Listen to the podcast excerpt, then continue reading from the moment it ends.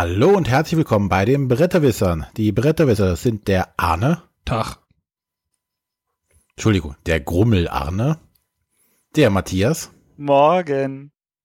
Und ich bin der René. Tag. Ja, heute hat der Arne besonders äh, schlechte Laune, denn wir wollen heute ein bisschen über Würfelspiele reden und die sogenannte Roll and Ride. Also man könnte auch Rock and Roll sagen, aber Roll and Ride. also gibt es da keinen deutschen Begriff für? Ich dachte, wir müssen äh, da mal Deutsch rollen und schreiben. Rollen, rollen und schreiben. schreiben, genau. Sehr gut. Das Rollkommando. Nein, also ähm, explizit äh, wollen wir über Spiele reden, die im ähnlichen Konzept äh, folgen wie Kniffel oder Yazzi wer auch immer da das erste war. Das, das finden wir vielleicht im Hauptteil. Genau. Aber vorher haben wir noch einige Ankündigungen zu machen. Denn wir nähern uns immer noch unserer hundertsten Folge und wir haben ja schon angefangen aufzurufen, äh, an, oder einen Haufen von unserer Hörer gestartet. Wir würden uns freuen, wenn ihr uns Audiokommentare zusenden würdet, die wir in unserer hundertsten Folge äh, verwenden können, um ein bisschen gemeinsam mit euch zurückzublicken auf die 100 Folgen. Vielleicht habt ihr eine besondere Lieblingsfolge oder besondere Moment in irgendeiner Folge gehabt, den ihr uns nennen könnt. Was fandet ihr toll, was fandet ihr weniger toll? Wie gesagt, wir wollen einfach mal so die letzten 100 Folgen. Das sind ja noch insgesamt schon vier Jahre. Oh Gott, ich bin so lange hier dabei werden alt. Also wie viele vier Jahre, auf die wir zurückblicken können. Und äh, ja, da freuen wir uns einfach, wenn ihr uns da oder wenn ihr euch daran beteiligt ein bisschen. Übrigens, unsere 101. Folge wird dasselbe Thema haben wie unsere erste Folge. Ja, Essen-Vorschau? Genau! Haha. oh mein Gott. Das sind, dann sind es wirklich 100 Jahre, äh, nicht 100 Jahre, vier Jahre. Wir fangen dann einfach wieder von vorne an, ne? genau, einfach alles nochmal durchkauen. ja. Super. Gut. Ja, wie gesagt, schickt uns was zu, gerne per Mail ähm, oder schickt uns einen Dropbox-Link zu oder über sonstige Kanäle, die wo ihr uns erreichen könnt. Und wenn jetzt einer nie, keine Idee hat, wie er das machen soll, einfach das Handy aus der Tasche holen und äh, einfach was aufnehmen. Das geht relativ gut. Und dann irgendwie uns zuschicken. Genau, einfach eine E-Mail an äh, info@bretterwisser.de. Also jeder Danke. hat so ein Ding, also die meisten Leute haben so ein Ding in der Tasche, so ein Aufnahmegerät, wenn er jetzt keinen PC oder Mikro irgendwie zur Verfügung hat. Das Handy reicht schon vollkommen. Wir freuen uns total über solche Aufnahmen. Genau, es geht nicht um Studio-Qualitätsaufnahmen. Sie müssen auch nicht lang sein. Und wenn ihr nur Hallo und Danke und Tschüss oder was auch immer sagen wollt und wenn es Ihr solltet schon noch sagen, wer ihr seid. Das hilft. Das, da freuen wir uns natürlich, aber wir zwingen Und wie lange ihr uns hört, das fände ich auch spannend. Ja, aber jetzt da äh, genug Werbung für gemacht. Das wird jetzt in den nächsten Folgen noch öfters auf euch zukommen, dass wir euch damit belästigen. Aber jetzt geht's zum nächsten Thema, zum nächsten Aufruf. Und zwar geht es um Ist Arne. Äh, ich? Was? Nee, Matthias hat doch da die Finger im Spiel. ich, wollte, also ich war jetzt auch verwundert, aber kein Problem. Also ich wollte auch noch mal einen Aufruf machen für den deutschen Spielepreis, weil äh, wir sind jetzt schon im Juli und Ende Juli hört ja die Abstimmung ab. Ich werde euch nicht sagen, wofür ihr stimmen sollt. Stimmt für das, worauf ihr hin wollt, aber macht mit. Je mehr Leute beim Deutschen Spielepreis mitmachen, desto repräsentativer ist da dieser Preis. Und dazu müsst ihr einfach nur auf dspvoting.de gehen und äh, einfach mal bis zu fünf eurer Lieblingsspiele eintragen. Ihr könnt auch noch ein Kinderspiel eintragen. Falls ihr keine Ahnung habt, was, ähm, guckt einfach mal, was alles so Tolles rausgekommen ist dieses Jahr. Vielleicht, was für Spiele wir besprochen haben, was euch davon selber gefallen hat. Ähm, macht einfach, stimmt mit ab. Ähm, ihr müsst auch nicht die Hardcore-Spiele nehmen. Ihr dürft auch für ganz normale Spiele spielen. Also Spiele, die vielleicht ein Ahne-Logo kriegen oder noch einfacher. Das ist gar kein Problem. Hauptsache, ihr macht mit und gebt, dem, gebt den Spielen, die ihr meint, die es wert sind, eure Stimme. Ja, und wenn genau. ihr nicht wisst, was ihr gespielt habt, es gibt jetzt, ich, ich darf noch mal kurz überleiten, ne, weil wir auch gerade im Vorgespräch. Also ähm, in der iOS-Welt war ja dieses, wie hieß das, Boardgame Stats, die App? BG Stats, ja. Boardgame Stats, die, äh, gab es eine App, wo man seine Spiele halt irgendwie schön fleißig eintragen so, äh, konnte. Sowas ähnliches gab es in der Android-Welt auch, das hieß Scorepel. Ich bin damit nie so richtig warm geworden. Jetzt gibt es auch dieses Board Game Stats auch für Android. Dort habe ich jetzt irgendwie meine ganzen Spiele, die ich dieses Jahr äh, eingetragen, also noch eingetragen, so im Nachhinein, weil ich die ja irgendwie auf den Zettel geschrieben hatte. Und da gibt es einen relativ schönen Überblick und das ist spannend, fand ich. Also ich werde das weiter benutzen. Habe jetzt die, also die kostet glaube ich drei Euro, äh, drei Dollar, drei, drei Geldeinheiten. Ähm, und die bieten auch irgendwie Cloud Sync an und der irgendwie auch noch mal ein bisschen kostenpflichtig ist. Ich glaube, ein Dollar pro Jahr oder irgendwie sowas. Ein cooles Feature von der App ist ja zum Beispiel, dass du Challenges dir selber setzen kannst. Zum Beispiel zu sagen, hey, ich suche mir mal fünf Spieler aus, die ich mindestens fünfmal spielen möchte in den nächsten fünf Monaten.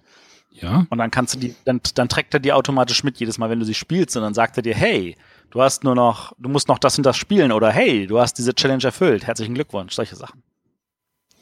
Äh, ja, wenn du das sagst, dann wird das stimmen. Ich bin noch nicht entdeckt oder es ist noch nicht äh, äh, implementiert bei der Android-Version. Das kann natürlich sein.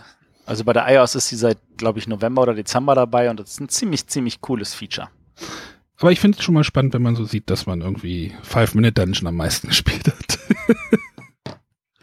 Aber da, dazu später. könnte das nur liegen? Bei mir ganz oben in diesem Monat sind zwei Spiele, die jeweils mit F beginnen, die ich jetzt leider nicht nennen darf. Genau. Ferkel werfen? Äh, nee, sie sind ja noch nicht erschienen. Sch Schweinerei hieß das doch, dachte ich. ja, stimmt auch wieder. Mit F an. Ja, deswegen. Okay, das war der Werbeblock. Äh, kommen wir jetzt zu unserer Spielevorstellung. Arne, leg los. Ich muss loslegen. Drehe ich das jetzt noch zur Bibelaktion um oder äh, macht Matthias das denn? Äh, ich bin auf jeden Fall in der Bibelaktion. Übrigens, ähm, wir haben gerade einen aktuellen Monat wieder, wo eine Bibelaktion ist. Äh, es geht um das Thema Urlaub und äh, heute ist unser Beitrag und äh, Arnes streift diesen Beitrag. Oh, wenn ich den streife, streifst du den. Naja, egal. Ähm, genau, also äh, jeder fährt in den Urlaub und was macht man im Urlaub, wenn es regnet? Man geht in einen Park. Hm? Ja, passt. Äh, und ich möchte über das Spiel Bärenpark reden. Dort kann man sich ganz viele Beeren angucken. Himbeeren, Erdbeeren, Brombeeren, nein. Eigentlich möchte ich, dass du den Namen des Spiels in allen Sprachen vorliest, die in dem Spiel drin sind. Ich glaube, es sind oh, ich, ich habe das Spiel hier liegen, ich kram jetzt aber nicht drin rum. Ach ja, soll ich nochmal zu diesem komischen Inlay kommen? Mm, das können wir danach machen. Komm erstmal zum Spiel. Also Bärenpark ist äh, ein Spiel von Phil Walker Harding und wird ganz viel verglichen in letzter Zeit mit dem Spiel Cottage Garden. Ach, ich muss mir wieder einen Satz ausdenken. Hm. Sag ich einfach Cottage Garden mit oder Puzzeln mit Bären. Mit Bären. Ja. oder Tetris, naja, egal. Auf jeden Fall äh, ähnelt sich dieses Bärenpark und dieses Cottage Garden schon so ein bisschen, indem man halt einfach ein, jeder Spieler bekommt ein Startfeld, das ist ein 4x4 Raster, dort steht, äh, ist der, das ist der Eingang eures Bärenparks. Und dieses 4x4 Raster ist äh, ja ein 4x4 Raster und äh, auf diesen, auf einigen dieser Felder gibt es äh, Symbole. Es gibt einen Bautrupp, es gibt äh, ein paar Schubkarren und es gibt einen, einen Betonmischer. Und jetzt geht es halt darum, ähm, dieses Feld, ach so, und es gibt noch ein wie nennt man das? Manhole, äh, wie, wie, wie heißt das auf Deutsch? Ähm, ähm, Gullideckel oder, oder, naja, eine Aussparung. Also ein Feld, was nicht bebaut werden darf. Und jetzt geht es darum, dieses Feld, dieses 4x4-Raster mit Puzzleteilen zuzupuzzeln. Und der Kniff kommt jetzt rein. Ich, ich weiß gar nicht, womit, mit, mit, mit welchem Feld startet man? Ach, das ist startspielabhängig, ne? Also man startet mit einem kleinen, mit, mit irgendeinem Feld, ein Einser, ein Zweier oder ein Dreier Feld. Und dann ähm, geht es los, dass man äh, die, dieses äh, Parkgelände zubaut. Und wenn man eins dieser Symbole verdeckt, darf man sich entsprechend einen Teil für die nächste Runde äh, sich aus der Auslage aus, äh, nehmen. Wenn man zum Beispiel ähm, einen Bautrupp verdeckt, äh, was der Bautrupp? Nee, die Schubkarre. Die Schubkarre, dann kriegt man so kleinere Plättchen, die, die sind auch keine Punkte wert. Ähm, ach, ich habe den Bagger vergessen. Ah, später, später mehr. Ähm, wenn man ähm, ein anderes Symbol verdeckt, dann darf man sich andere Plättchen aussuchen. Also man ähm, und diese Plättchen sind dann größer und können und sind dann auch später mehrere Punkte wert. Wenn man ähm, Ach nee, der Bautrupp war das so. Okay, ist schon ein bisschen her, dass ich es gespielt habe. Ähm, ich merke, du bist wunderbar vorbereitet. Das ist sehr, sehr positiv. Ja, super, ne? Ja. Hilft bei meiner Laune, dieser Kommentar. Also. Nee, ich meine es ja nicht böse. Also, ich, es, es ist eigentlich es ist ja stupide einfach. Du musst jetzt auch nicht auf diese Details eingehen. Also, es gibt ja. halt Felder, wenn man überbaut, kriegt man neue Teile. Genau. Da darf man sich neue Teile aussuchen aus einer Auslage. Äh, die größeren Teile sind, äh, wenn man die später verbaut, äh, mehr Punkte wert natürlich. Wenn man es schafft, ähm, sein Feld komplett zuzubauen, bekommt man einen Punktemarker. Das ist dann so eine Statue, die man, so eine kleine Statue-Marker, den man sich in das Feld setzt. Wenn man diesen Bautrupp überbaut, kriegt man ein neues Parkplättchen. So war es nämlich. Dann erweitert man seinen Park bis zu dreimal. Also man kann halt am Ende vier Parkplättchen haben. Dann hat man natürlich auch mehr Platz für die Plättchen. Und das macht man dann so lange, bis ähm, bis man das äh, alles zugebaut hat. Genau, bis ein Spieler alles zugebaut hat und dann werden ganz einfach die Punkte gezählt, äh, was halt auf dem Plättchen drauf ist, plus die Statuen und dann hat man das Spiel gewonnen oder auch nicht gewonnen. Es ist wirklich sehr einfach. Es ist nochmal einfacher wie das Cottage Garden, was ja schon noch einfacher ist wie das Patchwork. Ist das so richtig in der, ja, ich würde das so schon sagen. Also Patchwork ist ja stellenweise schon ziemlich. Ich weiß nicht, ob ich mit dir da konform gehe oder nicht sagen würde, dass Cottage Garden ein kleines bisschen einfacher ist als Bärenpark, weil da sind ja schon noch ein paar so Sonderregeln. Ähm, auf der anderen Seite hat Cottage Garden andere Sonderregeln. Da könnte man jetzt drüber streiten, aber ich wäre auf jeden Fall also ungefähr in der ähnlichen Quali äh, Schwierigkeitsstufe. Das Ding ist, dass mir Bärenpark viel besser gefallen hat. Wir hatten das ja schon mal die Diskussion. Bitte? Das ist eine andere Sache. Wobei ich das sogar verstehen kann. Ich weiß, was mir persönlich an Bärenpark sehr gefällt. Äh, die Aufmachung? Äh, na, da, die ist, die ist schön. Die, die ist wirklich schön. Nee, ich finde das total cool, wenn du ein zusätzliches Parkgelände kriegst, dann ist dir völlig freigelassen, wie du es anbaust. Stimmt. Du musst nicht in einem 4x4-Raster bauen. Du kannst auch sagen, ich mache ein einmal, äh, also nicht zweimal zwei, sondern einmal vier oder ich gehe halt um die Ecke oder mache so ein so, so eine Schlangenlinie oder was auch immer. Dieses, dieses kleine Feature, das ist eigentlich total belanglos, aber ich finde, das gibt dem Spiel sehr, sehr viel. Naja, es lässt sich natürlich auch in einer Strategie, okay, wenn ich das jetzt so hinlege, dann kann ich ja, du hast ja immer auch ein Plättchen vor dir liegen für deine nächste Runde. Das heißt, du kannst ja mit dem Plättchen, was du dir ja genommen hast, manchmal hast du auch mehrere ja vor dir liegen, äh, schon überlegen, wo baue ich das hin? Okay, wenn ich da jetzt noch in den Park anbaue, dann kann ich das denn, das denn mehr? Also, das ist auch schon nicht so ganz unwichtig. Okay, ja, Cottage Garden, die Spiele sind sich schon sehr ähnlich, indem man halt sich halt verpuzzelt irgendwie. Aber man könnte halt auch wahrscheinlich genauso sagen, äh, alle Worker Placement Spiele sind sehr ähnlich. Es gibt halt immer so verschiedene Detailkniffe ich bin da völlig bei dir. Also ähm, nur weil es jetzt beides Puzzlespiele sind, ich meine, wir könnten jetzt auch noch mal ein Fest für Odin erwähnen, ist auch ein Puzzlespiel, ist trotzdem was ganz anderes. Ähm, ich finde, Cottage Garden hat durch sein zentrales Brett einen, einen viel größeren Interaktionsfaktor, weil ich überlege ja nicht nur, welches Teil nehme ich, sondern aus welcher Auslage kann ich das nächste Mal wählen? Kann mir bis dahin vielleicht irgendjemand das davon wegnehmen? Kann ich das vielleicht nächstes Mal kriegen? Muss ich das jetzt nehmen? Ähm, weil dieses Raster des Mittelbretts, das macht ein ganz, ganz anderes Spielgefühl auch untereinander aus. Während bei Bärenpark einfach nur ist, okay, ich kriege jetzt aus der Auslage ähm, an sich ist es mir zweitrangig, was die anderen machen. Ich nehme mir einfach. Das ist jetzt nicht böse gemeint. Also Nein, ja, aber du hast aber hier auch doch eine zentrale Auslage und diese, die, die Plättchen gibt's ja auch nur einmal. Ähm, die großen Sonderblättchen, die man mit dem Bagger kriegt, davon kriegst du ja eh nur vier Stück ab. Die gibt es tatsächlich alle nur einmal. Ähm, aber die eigentlichen, die du mit dem, mit dem Zementmischer kriegst, da, die, davon gibt es ja jeweils äh, drei bis sieben, je nachdem, mit wie vielen Spielern du spielst. Und ähm, da ist es ja einfach nur so, okay, da will ich früher rankommen, damit ich die kriege, die mehr wert sind. Aber an sich ist das ja nur an der ein, Racing-Element. Ja, also nicht falsch verstehen, ich finde das Spiel trotzdem auch sehr, sehr gut. Es ist, es ist, äh, bedient tatsächlich aber an der Stelle eine andere Zielgruppe als Cottage Garden. Findest du? Ja. Aufgrund dieses Elements, dass du bei Cottage Garden wirklich dieses, wir gucken gemeinsam, wir haben da einen Interaktionsfaktor, was kriegt wer wie und wie kann ich da planen, während ich bei Bärenpark tatsächlich eher aus dem Bauch heraus spiele. Was ich sehr angenehm finde. Also ich finde, ich finde ja beide irgendwo haben ihre Highlights. Und dieses angenehme, oh, ich spiele einfach so aus dem Bauch heraus. Da kommt die Interaktion ja erst rein, wenn du ähm, diese ähm, die Aufträge, die Ja, sind ja eigentlich jetzt weniger die kleine Erweiterung. Genau, es gibt Wenn die Aufträge dazukommen, dann hast du tatsächlich noch mal so einen zusätzlichen Faktor. Genau, kann, man kann sich das Ganze nämlich noch so ein bisschen, äh, hier steht erfahrene Spieler, äh, so Auftragsplättchen ähm, in das Spiel mit reinbringen, indem man halt Aufträge bekommt und dann musst du halt gucken, musst halt noch mehr gucken und dann kann dir natürlich der Gegner oder der Mitspieler ähm, das Ganze doch noch mal ein bisschen versalzen. Ja. Aber mich hat das Spiel sehr überrascht. Ich habe nicht viel von erwartet tatsächlich und äh, vielleicht ist das bei mir immer wieder positiv und äh, hatte sehr viel Spaß damit. Meine Tochter konnte damit auch sogar schon was anfangen. Das ging ganz gut eigentlich. Jetzt natürlich nicht irgendwie äh, bis ins Kleinste die Strategie irgendwie ausge ausgetüftet, aber sie wusste schon, okay, wenn ich das da hinlege, dann kann ich mir was von da nehmen und wenn ich das da hinlege, dann nur von da oder ich nehme eine Toilette.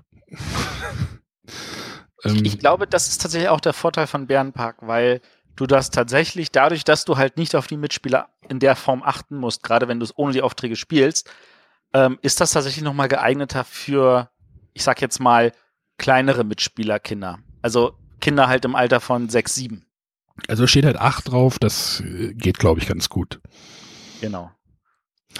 Ähm, das war Bärenpark von Phil Walker Harding, äh, erschienen bei Lookout Spiele und ich glaube, ich bin Phil Walker Harding Fanboy. Hast du schon Sushi Go gespielt? Ja, liegt hier. Super. Also Leider, nur leider ist die deutsche Version nicht so schön wie die englische. Ja, okay. Darüber kann man tatsächlich traurig sein, das verstehe ich. Aber ich bin auch Phil Walker Harding-Fan. Aber an dieser Stelle auch, äh, weil wir es vielleicht erwähnen sollten, weil das jetzt gerade erst äh, bekommen hat, Bärenpark hat gewonnen den großen österreichischen Spielepreis, Spiel der Spiele. Ähm, hat dort also in der Gesamtkategorie gewonnen und das ist äh, auch nochmal an dieser Stelle natürlich äh, sehr, sehr schön und äh, Gratulation an Phil Walker dafür. Ähm, äh, gönne ich ihm. Also verdient. Stimmt, deswegen habe ich das Spiel auf die Liste gesetzt, weil das so aktuell war, passt war, passend war. Äh, Ja. ja. Kakao fand ich super, Imhotep fand ich super.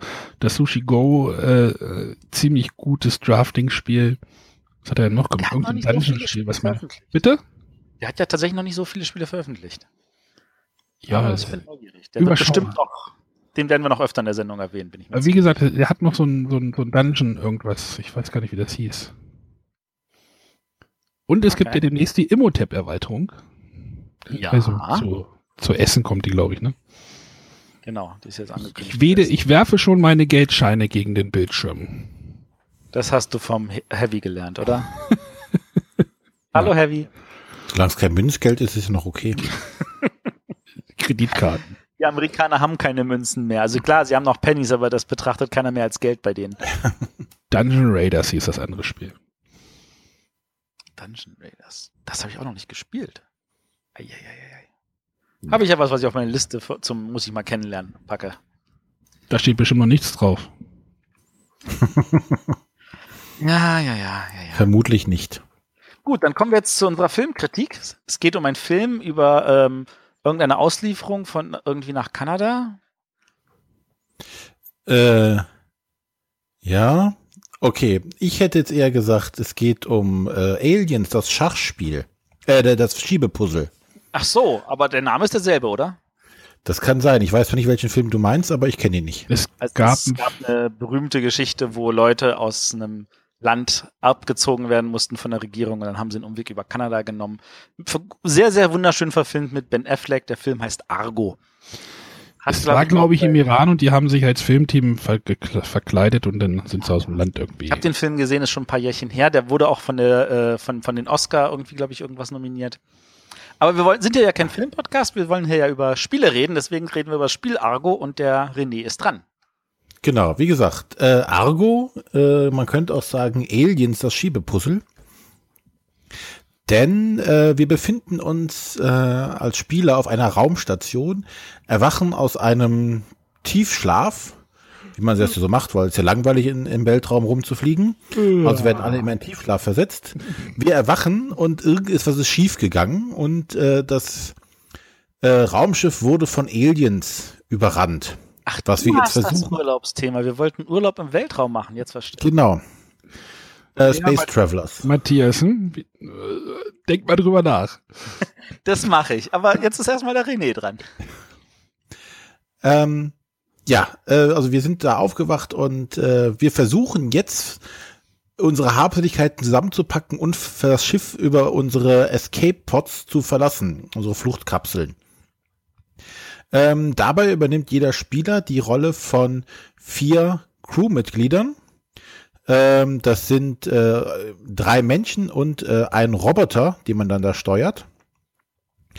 Und äh, die haben alle unterschiedliche Fähigkeiten. Zum Beispiel der Roboter, dem ist es ziemlich egal, ob da so ein Alien kommt oder nicht. Und dem Alien ist es zum Beispiel egal, ob das ein Roboter ist oder nicht. Die interessiert das gar nicht. Das kann man nicht essen. Schmeckt nicht. Und ähm, wenn wir am, am Zug sind, versuchen wir einerseits das Raumschiff zu entdecken.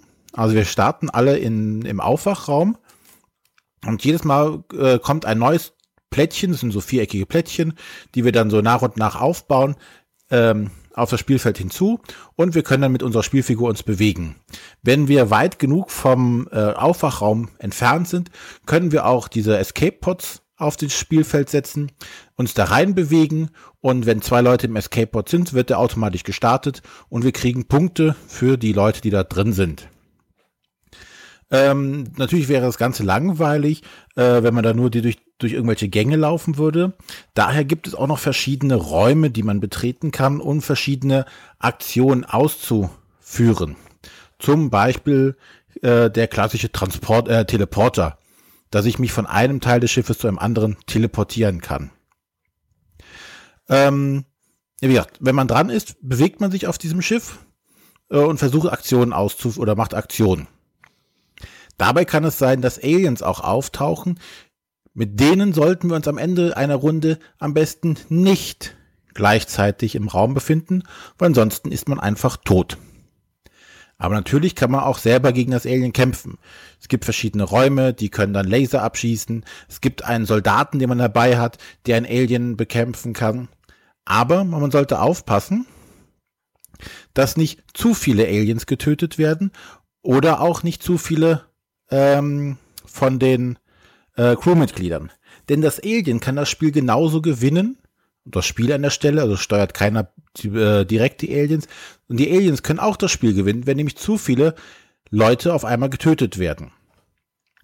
Ähm, das Spannende dabei ist, und das Spiel lebt davon, dass man es mit so viel Spielern wie möglich, also maximal vier an der Stelle spielt, ist nämlich, dass es in den einzelnen Gängen und Räumen sehr eng ist und nur gewisse äh, Kapazität da ist. Wenn man jetzt zum Beispiel in einen Raum betritt mit seiner Figur, in dem sich schon ein anderer Spieler befindet oder eine andere Figur befindet, verdrängt man diese aus einem Raum. Wenn man das verdrängen heißt, ich kann sagen, oh, dann gehst du in diesen Raum. Befindet sich dort wieder eine Figur und es ist zu eng, darf man diese Figur auch wieder rausschieben. Sprich, man kann mit einer Bewegung eine gewaltige Kettenreaktion gegebenenfalls auslösen. Deshalb, wenn viele Spieler dabei sind, macht es natürlich, ist es deutlich enger auf der Station und es äh, gibt mehr, dass man verschieben muss. Ähm, natürlich kann ich das jetzt nutzen und sagen, okay, ich schiebe jetzt einen Charakter hier durch und dann geht eine Kettenreaktion und der letzte landet auf einmal in einem Raum, wo ein Alien ist, dann ist der Astronaut direkt hops. Beziehungsweise er startet dann wieder im, ähm, nee, er startet nicht im Aufwachraum, er ist tatsächlich dann weg. Ähm, wir laufen also über diese Karte und äh, versuchen die, die Escape Pods zu erreichen, zu starten und abzuhauen. Äh, das Schwanze spielt sich so ja, halbe Stunde, dreiviertel Stunde ungefähr.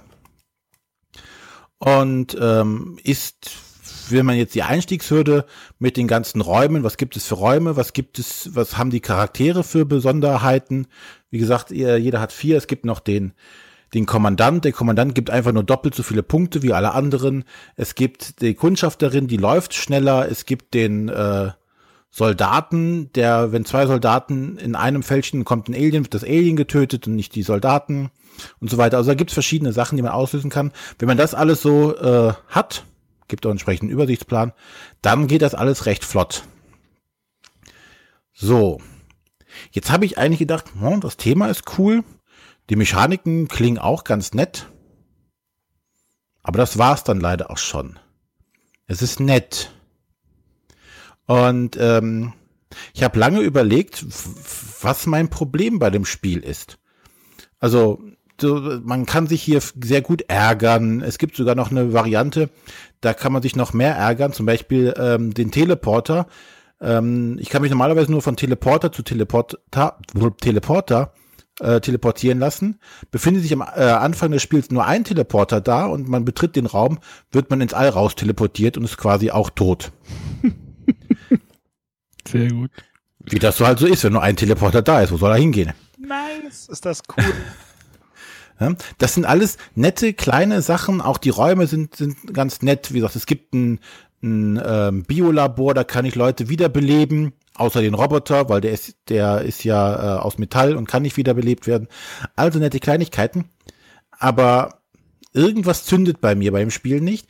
Und es sind auch nicht die Mechaniken. Es ist relativ einfach und simpel und das spielt sich flott runter. Es gibt wenig Downtime im Endeffekt.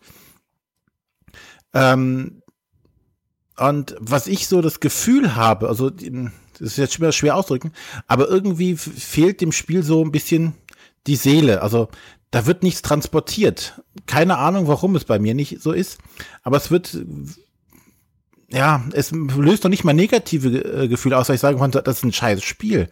Das ist es noch nicht mal ich habe mir auch mal umgeschaut, äh, was so andere Reviews sagen dazu. Und das Problem ist, du findest kaum welche. Das Spiel ist jetzt äh, auf Deutsch in, äh, in Essen letztes Jahr rausgekommen. Ich glaube, auf Englisch könnte es schon sogar noch ein bisschen älter sein. Du findest kaum Rezensionen darüber. Äh, die einzige, die mir jetzt noch so, so, so aufgefallen ist, ähm, ist vom Dice Tower. Selbst auf Boardgame Geek gibt's kaum in den Foren Reviews dazu. Es gibt, glaube ich, auch eins habe ich gefunden. Also, dieses Spiel ist nicht schlecht, aber es löst auch bei keinem irgendwie das aus, dass man sagt, oh, das ist toll, das ist super. Ich habe keine Ahnung warum. Aber das ist ganz, ganz komisch. Ja gut, nun hat's ja bei dir aber auch kein Yeah ausgelöst. Genau, aber ich kann halt nicht sagen, warum. Und das ist komisch. Also das ist total, fühlt sich total schräg an, dass man nicht sagen kann, eigentlich passt alles. Wie gesagt, bei mir ist es irgendwie, da fehlt die Seele, die Emotion bei dem Spiel. Was ich diesbezüglich dann recht spannend fand, am, äh, in der Anleitung äh, stellen sich die beiden Autoren, äh, nämlich der äh, Serge Lager und der Bruno Faiduti einmal kurz vor, sagen, was sie so gemacht haben. Und unter anderem sagt auch da der Bruno Ferdutti, ähm, es ist eigentlich das, äh, eine Art von Spiel, die er selber eigentlich weniger spielt. Ähm, und so wahrscheinlich hauptsächlich äh, der äh, Serge Lager, da die Hauptarbeit geleistet hat, schreibt er selber, wo er den größten Einfluss hat. Also entweder war das irgendwie eine Auftragsarbeit oder ihnen wurde das Thema irgendwie übergezogen, dass sie es so machen sollten. Was es ist, ich habe keine Ahnung. Aber es hat leider überhaupt nicht bei mir gezündet. Also ich habe gerade nochmal bei, bei Luding geguckt zum Beispiel. Ähm, dort habe ich jetzt auch nichts gefunden von wegen irgendwie, also luding.org, so, wo sich die deutschen Reviews so viele sammeln, auch äh, auch nichts eingetragen von irgendjemandem. Das ist ja.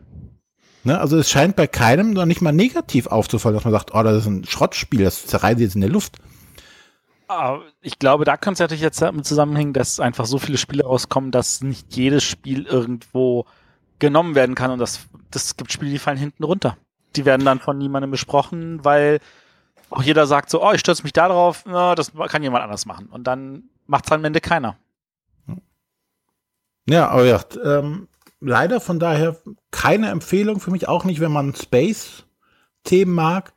Ähm, ja.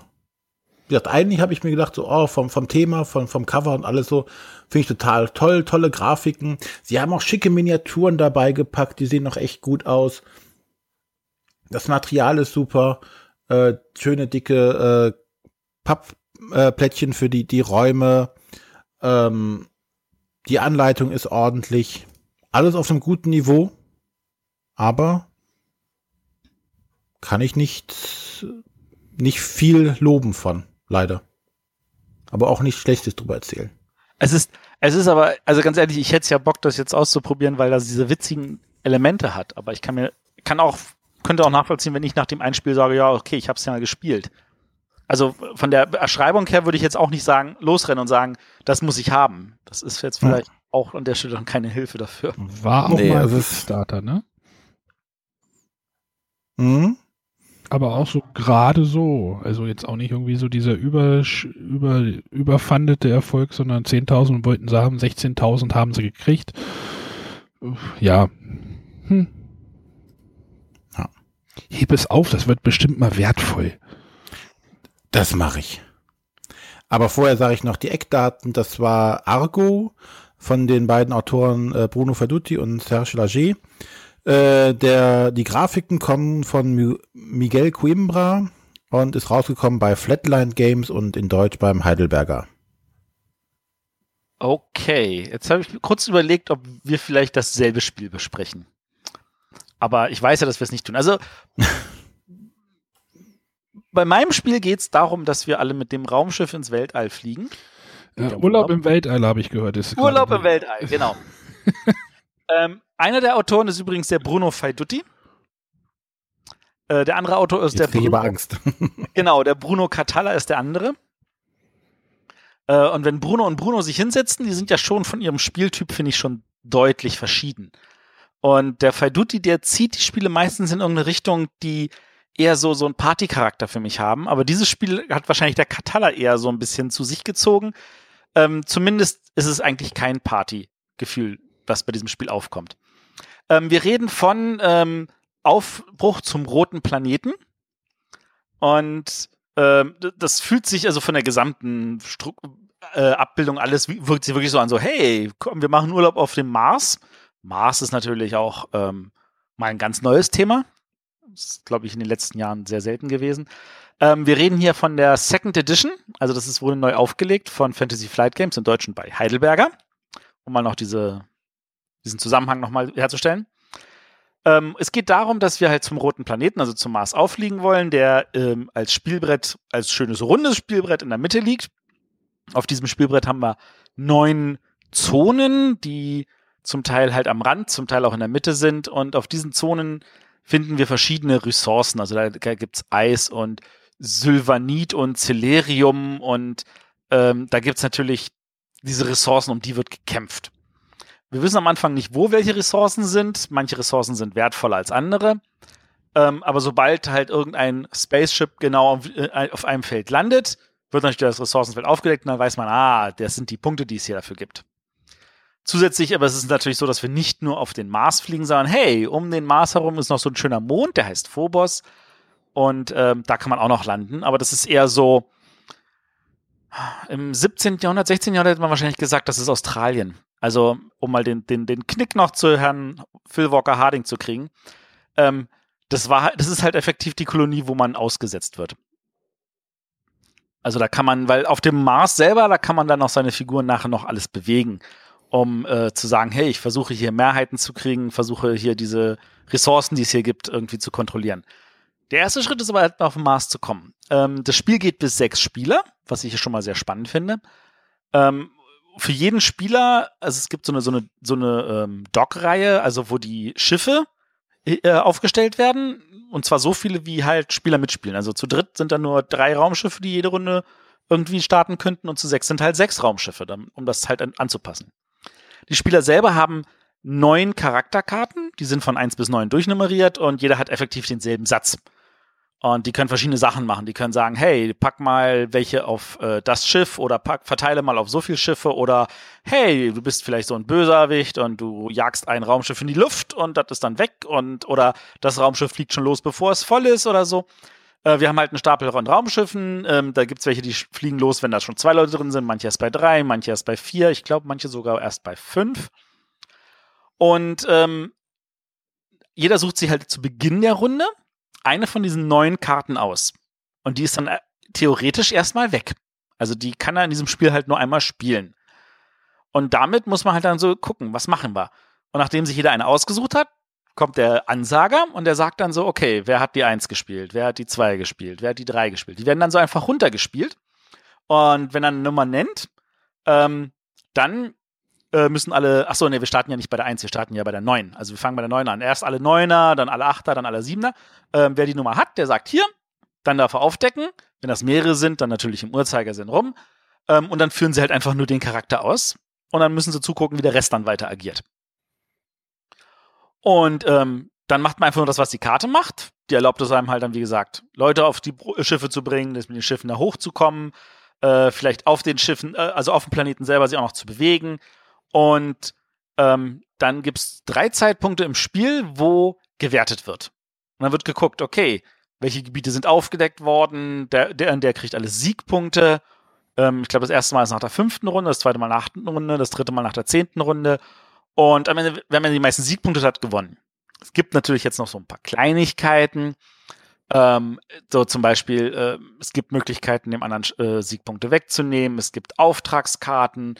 Äh, es gibt ein Event-Deck. Ähm, aber das ist jetzt alles so, das, das sind wahrscheinlich zu viele Details, die jetzt gar nicht so wichtig sind, um das Spiel zu verstehen.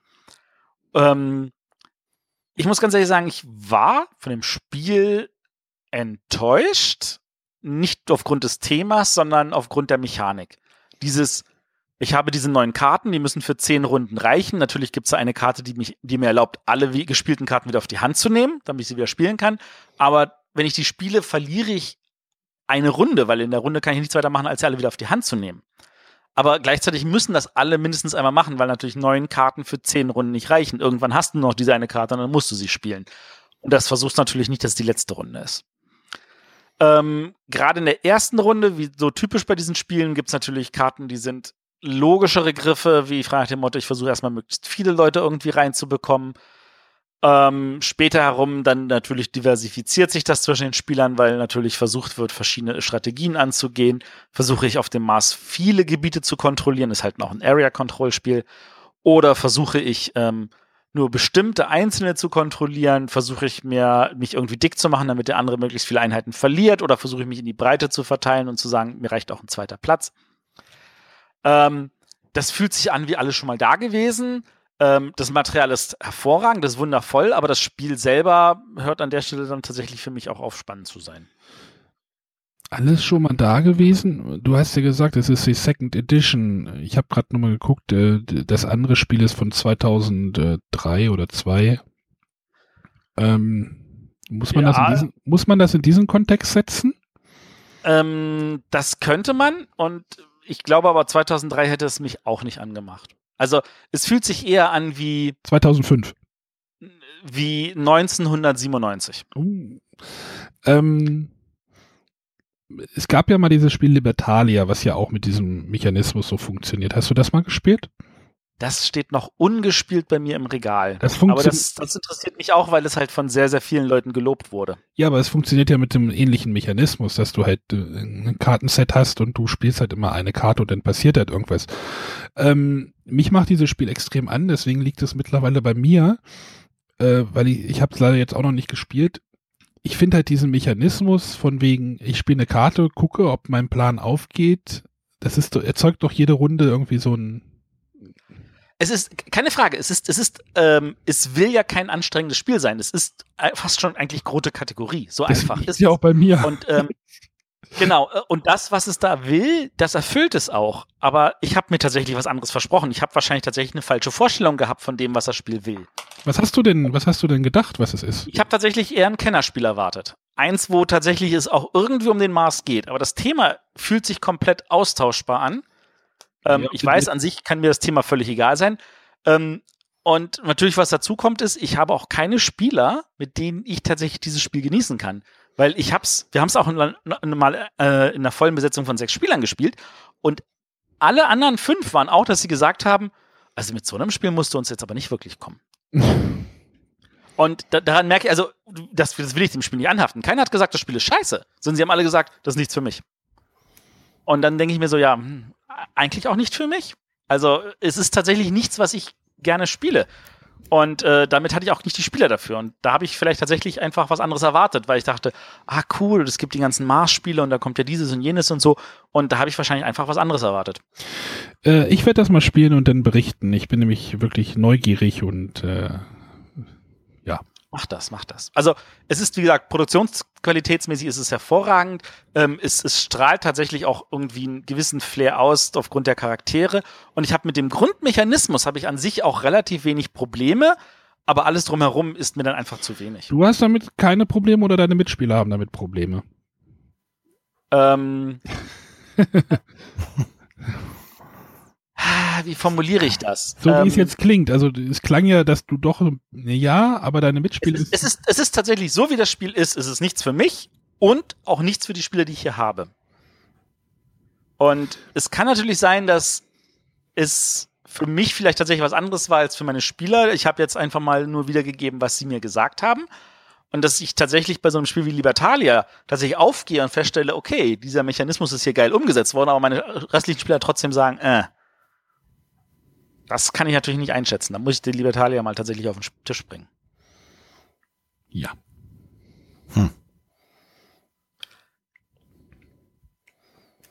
Gut, dann nochmal die äh, Rahmendaten. Also wie gesagt, Aufbruch zum roten Planeten von Bruno Catala und Bruno Faidutti.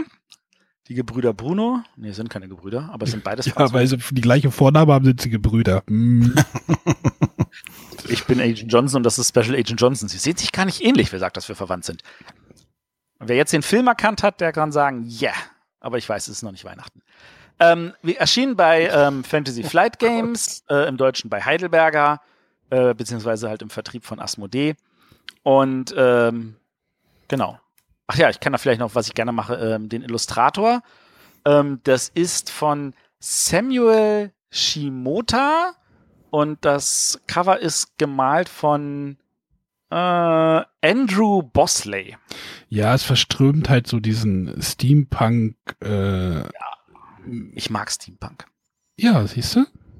Ja. Also Illustrationen sind auch top. Also man könnte das Spiel auch schon fast über überproduziert bezeichnen.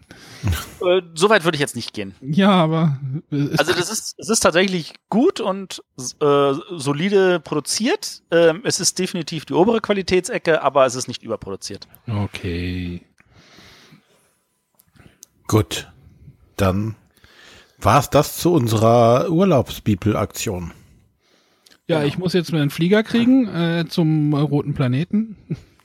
Ja, lass dich aber zwischendurch nicht von Aliens. So einen so so ein Notkasten zu nehmen, um da dich rausschüpfen zu lassen.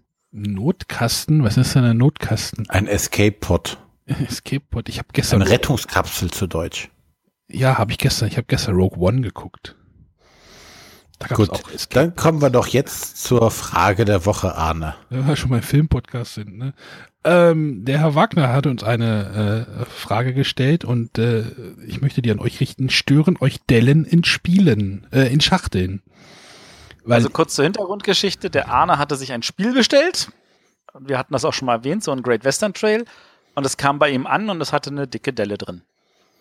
Ja, ich habe das bei Twitter breitgetreten. Vielen Dank an Hugendubel äh, dass ihr mir ein kaputtes Spiel geschickt habt und ich damit ziemliche Scherereien hatte. Also es war eine Delle drinne und äh, diese Delle sorgte halt, also es war nicht nur eingedellt, es, diese Delle war so stark, dass es gerissen war, stellenweise auch schon. Und dann entbrach bei Twitter mal wieder eine Diskussion, wie weit muss man das hinnehmen? Und äh, ich bin halt der Meinung, wenn ich ein Spiel bei einem Händler kaufe, sei es jetzt ähm, stationär oder im Internet, und dieses Spiel ist noch verschweißt und ich zahle den, ja, vollen Preis ist jetzt auch gemein, aber ich zahle halt einen Preis, der nicht reduziert ist für das, falls es eine Menge gibt, dann möchte ich auch ein heiles Spiel haben. Punkt. Ganz einfach.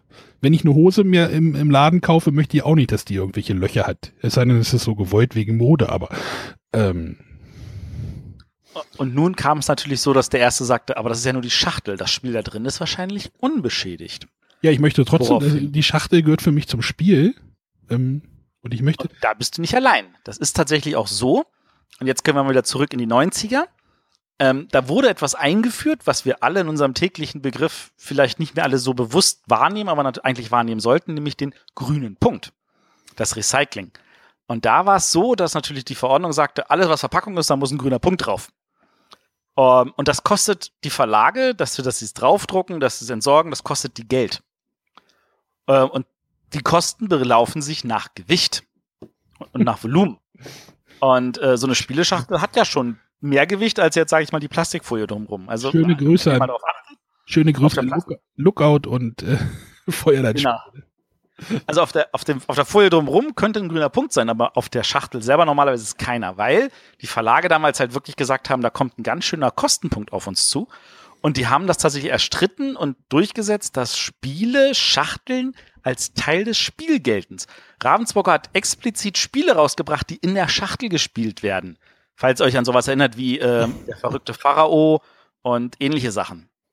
Also da gab es ja nur noch einiges und ich meine, das tun sie auch immer noch regelmäßig. Schnapp Hubi wird ja auch in der Schachtel gespielt. Eis cool. Eis cool, genau. Und das sind so Sachen, wo man dann also gesagt hat, hier, das ist keine Verpackung, das ist Teil des Spiels.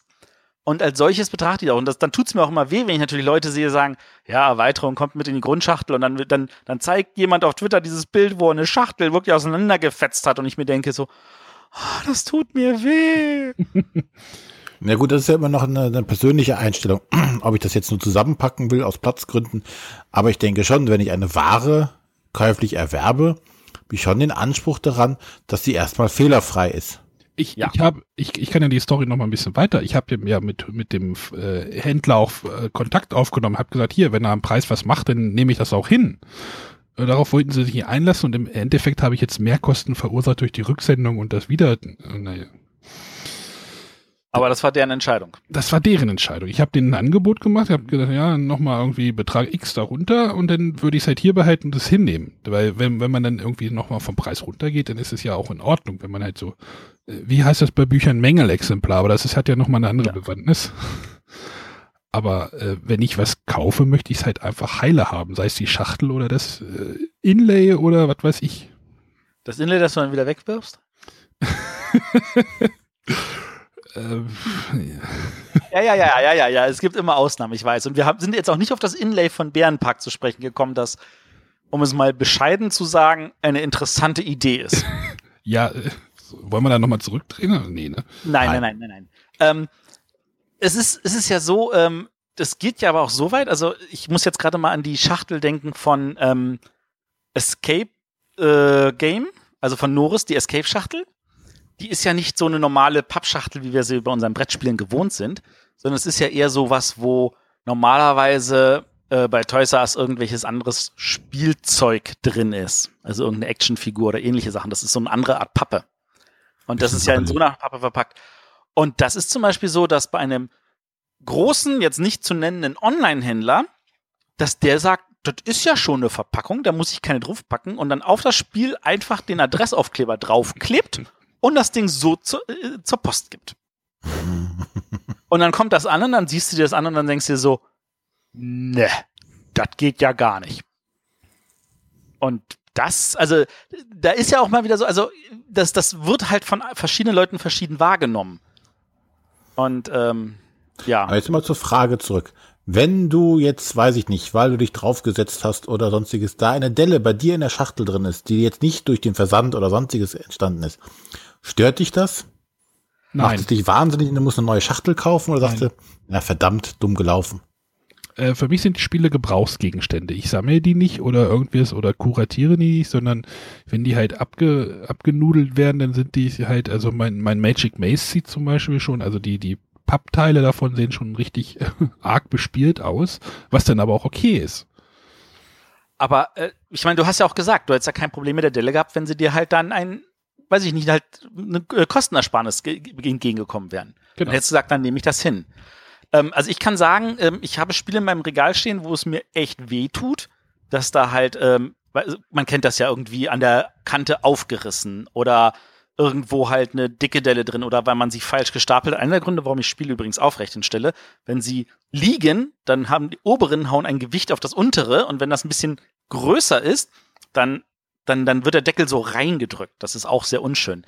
Ähm, ich kann aber tatsächlich damit leben. Also ich habe hier Spiele, wo meine Kinder, als sie ganz, ganz klein waren, also im Alter zwischen eins und zwei, und durch die Wohnung äh, gelaufen oder gekrabbelt sind und alles in den Mund genommen haben und angeknabbert haben. Und wenn man so viele Spiele hat wie wir, dann sind, ist auch das unterste Fach noch mit Spielen gefüllt und ähm, dann hat's halt auch Spiele, wo man sagt, na, dann müssen wir leben, dass die Schachtel jetzt eher traurig ausschaut und Bis Spuren hat. Das Ja, wird dann dann halt dann rausgerissen aber und eine- dann Du hast doch dann aber eine, eine Verbindung, eine persönliche Verbindung zu dem Spiel. Äh, das war an der Stelle zum Glück kein gutes Spiel. Also wir haben dann dem Kind dann halt versucht, das zu steuern. Ich meine, man ist ja immer dabei. Und man denkt sich so, na gut, der hat dann vielleicht ho- hoffentlich auch immer ein Spiel. Und ich meine, das Spiel haben wir noch. Ähm, und wir werden es wahrscheinlich nie spielen. Ähm, nie, nie mehr spielen. Äh, wir haben es auch die letzten 15, 20 Jahre nicht gespielt. ähm, übrigens äh, von einem netten Herrn, der jetzt gerade Runde 75 geworden ist. Von dem Wolfgang Kramer ist das ein Spiel. Erschien bei Piatnik, wo man große gelbe Plastikringe auf einem Spielfeld legt, so eine Art gedanklicher Vorgänger von etwas, was man auch äh, später mit Fauna hatte. Aber Fauna ist an allen Stellen besser. Aber das sei dem Spiel gelassen, das ist ja immer noch aus den 80ern. Also, ähm, wir haben hier auch ein paar äh, Activity-Schachteln, also wir haben halt die großen Spieleschachteln, die unten stehen, wo halt eingerissen ist und alles. Ja, aber ähm, die sind es doch ist nicht schön, aber es ist halt so. die sind doch dann bespielt. Ja, Das, wie gesagt, das finde ich okay. Es sind Spiele, es sind ja keine. Wir reden jetzt aber, das ist Ja. noch ein Unterschied. Also ich, klar, ich, ich, ich habe zwar jetzt dargelegt, dass die Spiele-Schachtel Teil des Spieles ist, aber ähm, wenn das Material gespielt ist, wenn die Karten so, so, wo du das Gefühl hast, die haben schon Fettrand oder sowas, ähm, das ist eine andere Geschichte, als wenn die Schachtel selber, das, was repräsentativ im Regal steht, irgendwie eine Delle hat. Nö. Ähm, ich Hm. kann damit leben, aber das ist, das, das tut auf einer anderen Ebene weh. Äh, René, wie sieht denn das bei dir aus? Du hattest ja so, so, so ein äh, gewisses Ereignis in den letzten Tagen, habe hab ich gehört. Ja, ich habe meinen Keller geflutet. Dämlicherweise. Warum machst du das? Warum flutest du nicht deinen Grasen? Ach du, ähm, das führt jetzt zu weit, um das zu erklären, warum ich das gemacht habe, aber manche würden es mit Dummheit bezeichnen. Ich hätte dafür eine längere Erklärung. Ähm, es hätte mich jetzt tatsächlich schon geärgert, wenn dadurch jetzt äh, Spielschachteln äh, tatsächlich aufgeweicht oder kaputt gegangen wären. Es ist zum Glück äh, nur mein Ebay-Stapel, der hier auf dem Boden steht, leicht äh, beschädigt worden und die anderen Spiele standen Gott sei Dank alle so eine Handbreite vom Boden weg, dass denen nichts passiert ist. Ähm, das hätte mich schon geärgert, wenn so die wirklich die, die unterste Reihe der Spiele alle äh, einen Wasserschaden jetzt hätten. Gegebenenfalls saugen die sich auch schön voll. Das Spielmaterial wäre auch noch äh, betroffen gewesen.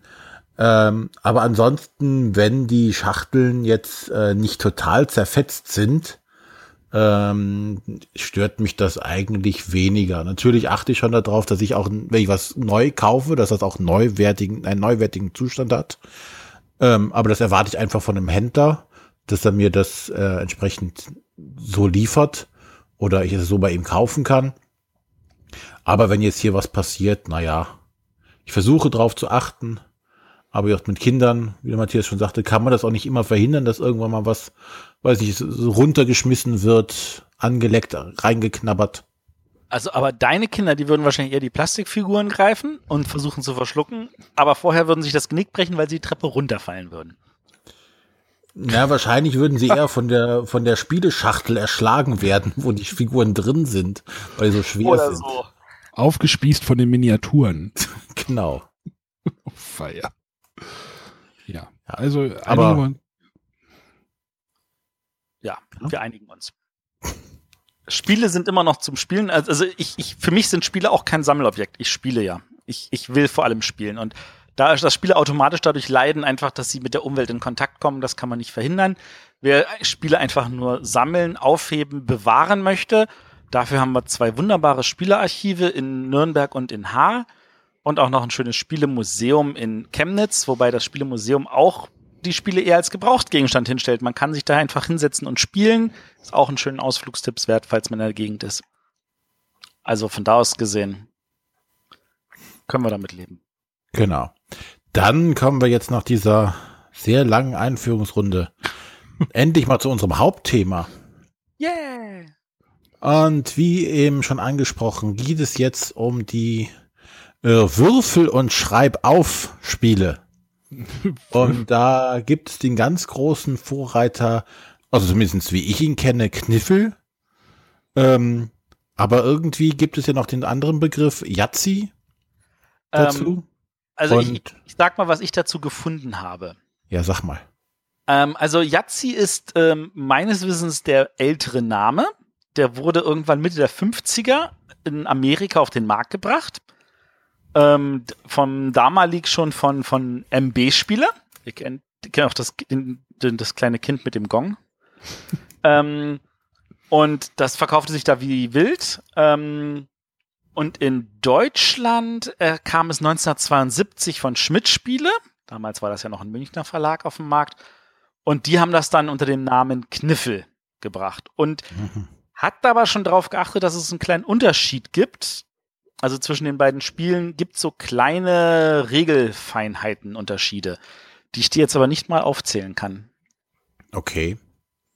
Das Spiel selber hat sich aber im Laufe dieser 60 Jahre, über 60 Jahre, die es auf dem Buckel hat, beziehungsweise in der deutschen Version sind es ja, ähm, hey, genau 45 Jahre? Kann das sein? Ja, 45 Jahre, also auch wieder mal was Rundes. Ähm, hat sich so, so Kleinigkeiten geändert. Also es kamen solche neuen Fälle dazu wie Chance und ähm, Chance! Chance! Ja, genau. Und ähm, dass, der, dass der Block, also das ist ja so, die, die, man würfelt, man darf bis zu dreimal würfeln, man darf halt beim ersten Mal halt welche zurückbacken. Also die, die man rauslegt, sind halt rausgenommen. Und ähm, dann war es so, dass dann irgendwann halt also versucht wurde, auch so, so Trennung zu machen, dass der Block geändert wurde, dass dann diese Übrigens, Trennung kam zwischen oben sind die Zahlen, unten sind die Kombinationen. Übrigens, das ja. Spiel gab es sogar in der DDR. Oh, wie, wie hieß es da? Pasch. Pasch. Und der Unterschied war übrigens, äh, als dass als zusätzliche Wertung der einfache und der zweifache Pasch aufgenommen wurden, hm, was auch immer. Ähm, das war der Unterschied zwischen Yazzi und Kniffel. Also in Dänemark ist es noch ein großer Bereich, da heißt es Balut. Ja, also wie gesagt, in der DDR gab es das auch äh, unter dem Namen Pasch, falls Hörer aus äh, in der DDR damals groß geworden sind. Ja, ich wollte hier nicht aufhalten, äh, Chance und äh, Block hat sich geändert. Da war's. Ich will ja. auch gar nicht groß auf eingehen weiter. Also das ist so, so, so ein ganz kurzer geschichtlicher Abriss. Aber ich glaube, jeder kennt ja auch Kniffel oder Yazzi halt. Ich glaube, also das mein tatsächlich gut, nachdem mir neulich jemand wieder begegnet ist, der gesagt hat, was ist denn ein Stich? Hunter und Chrono haben dort eine Folge zugemacht. Ja, Kurze, kurze Sehempfehlung, das ist ja nicht nur zum Hören, sondern auch zum Sehen. Die machen ja mit Video, also mit Bild in Farbe und bunt. Und ähm, da erklären sie, was ein Stich ist. Aber wir sind jetzt natürlich bei Roll and Write. Das werden sie vielleicht auch mal irgendwann erklären. Also es geht darum, wir würfeln. Würfel sind ein zentrales Element. Und das Ergebnis von diesem Würfeln schreiben wir auf. Und bei Kniffel, dem jetzt mal von uns genannten ältesten, uns bekannten Spiel mit diesem Mechanik, ist es halt ein schöner Block, wo du halt einfach nur die Zahlen zusammenaddierst und ähm, dann irgendwo einträgst. Wobei halt je nach Kategorie auch nur bestimmte Würfel zusammengezählt werden dürfen. Bei anderen Kategorien werden alle zusammengezählt. Und es gibt auch noch welche, wo gesagt wird, wenn du das erreichst, diese Kombination, dann gibt es einfach eine fixe Zahl von Punkten, egal wie du das erreicht hast. Was ähm, ich jetzt äh, dabei noch immer spannend finde, ist, ähm, dass es ja auch anscheinend überhaupt kein Problem ist, das zu kopieren und einen anderen Namen drauf zu schreiben. Oder gibt es jemanden, der irgendwie die Rechte an sowas hat? Weil, weiß ich nicht, als wir letztlich mal im, Flu äh, im Flieger waren, gab es für die, äh, für, für meine Tochter so, so, so, so, ein, so ein Paket, da war halt ein Spiel mit, da waren fünf kleine Würfel äh, und äh, ein Block und das nannte sich dann irgendwie, äh, weiß ich nicht, Flugzeugwürfeln, war aber eigentlich ein Kniffel. Wahrscheinlich war der Block anders als der offizielle Kniffelblock. Ja, genau. Die hießen dann anders etwas, die einzelnen Felder. Ich, was mich jetzt interessieren würde, es gibt ja immer diese schönen Spielesammlungen mit, ähm, also früher waren da 50 oder 100 oder 150 drin, heutzutage sind da 400, 700 oder 2000 drin, ähm, wo das Material aber gefühlt immer dasselbe ist, nur das Heftchen mit den Regeln sich einfach nur um ein paar Vari Varianten erweitert hat. Ich würde wetten, da ja auch in, diesem, in dieser Sammlung Würfel dabei sind, dass da auch so eine Kniffelvariante in diesen Dingern immer mit drin ist. Und das würde dafür sprechen, dass tatsächlich das Spiel selber inzwischen zu sehr als Allgemeingut gilt. Aber, also so, so wie, wie, wie Mafia, Werwölfe, der ganze Kram, aber die einzelne Aussparung und natürlich der Name geschützt sind. Ja, die Frage ist, was willst du denn da schützen? Den Block? Nein, hätte ja sein können, nee, also, oder. es, es, es wäre vielleicht äh, in Anführungszeichen anderen zu doof, das nur zu kopieren, aber ich finde, davon gibt's halt tatsächlich eine Menge überall, weiß ich nicht, klebt einer sei sein Firmenlogo drauf und äh, nennt dann Bankenwürfeln, Versicherungswürfeln oder sonstiges. Ähm, Und- Bretterwisser würfeln. Könnten wir auch machen. Bretterwisserwürfeln. Ich nehme die roten Da haben wir Würfel. dann einen mit einem roten, äh, ähm, äh, ich wollte jetzt gerade Miepel sagen, aber das darf ich vielleicht gar nicht. Aber darauf wollen wir jetzt gar nicht eingehen. Mit einem roten Figürchen, mit einem blauen Figürchen, mit einem gelben Figürchen. Die anderen drei Seiten würden wir uns noch überlegen, was da drauf kommt. Genau. Ja. Aber wie gesagt, es ist ja so verbreitet. Wie gesagt, selbst meine Tochter kennt das und will das dann gerne spielen und ähm, ja, es zieht sich halt auch so wirklich einfach durch. Es geht nicht weg und du findest in jedem ähm, größeren Geschäft, Supermarkt und was auch immer mittlerweile irgendwas, was irgendwie mit wie Kniffel oder so aussieht. Aber was ist denn, was ist denn diese, die Faszination, dass es, äh, so dass sich so ein Spiel ja so lange hält äh, und so ins, oh, ich will Es nicht ist, wieder, es ist, du musst, musst du die Anleitung lesen? Es gibt immer jemanden, der Kniffel kennt und der es erklären kann. Also wenn es ein Kind neu kennenlernt, dann wird sofort erklärt und dann hat es das sofort verstanden. Es geht schnell und es ist wirklich wenig Material. Das kannst du auch im Auto auf der Rücksitz spielen. Das kannst du auch in der Bahn spielen, weil es keinen Platz braucht. Das kannst du überall spielen. Es nimmt wenig Platz weg. Ähm, das macht das Spiel eigentlich grandios. Es gibt Kniffelclubs in irgendwelchen Kneipen. Ja, und ähm, du kannst, also ist ja halt auch, du ärgerst niemanden damit, ne? Also wenn du, im Endeffekt ist das ja wieder so ein Solitärspiel, wo jeder vor sich hin würfelt, die anderen gucken zu, freuen sich oder freuen sich nicht, wenn der andere was, was Tolles gewürfelt hat. Aber das haben zum Beispiel meine Eltern haben das auch jahrelang an Wochenenden mit, mit Freunden gespielt und äh, tatsächlich dann mit Geldeinsatz. Ne? Die haben gesagt, okay, jeder wirft hier so 10 Cent pro Runde rein äh, und oder der Verlierer wirft, wirft 10 Cent rein und dann am Schluss sind sie dann im Jahr einmal essen gegangen von dem Geld. Aber sie hätten auch das Geld auch einfach so reinwerfen können und nicht spielen. Aber sie ja. haben gespielt und das finde ich super. Genau, und äh, ja, meine Eltern sind halt normalerweise überhaupt keine Spieler in irgendeiner Art und Weise groß, aber das ist so einfach, das kriegen die jetzt auch noch hin. wie auch im Bier, fortgeschrittenen Bier Alter. ein Brezel-Game, also Bier- und Brezel-Spiel, also so ein Spiel, was, Genau. Eigentlich wurde mehr gequatscht als gewürfelt oder gespielt genau. Äh, und es war ist so es- das Zusammenkommen. Ist es denn ein gutes Spiel? Was meint ihr? Diese Frage ist ein bisschen schwierig zu beantworten. Also ich würde schon mal behaupten wollen, es ist tatsächlich ein gutes Spiel, weil das, wir werden ja in dieser Folge noch einige Spiele erwähnen, wo man sagt, ja, das ist eigentlich nichts weiter als Kniffel, nur mit kle- folgender kleinen Änderung. Oder, hey, hier wird zwar auch nicht mal aufgeschrieben, hier wird was anderes gemacht, aber an sich der Grundmechanismus ist tatsächlich so stupide einfach, dass das Spiel in dieser kompletten Einfachheit auf das Minimalste reduziert, in meinen Augen tatsächlich ein gutes Spiel wird.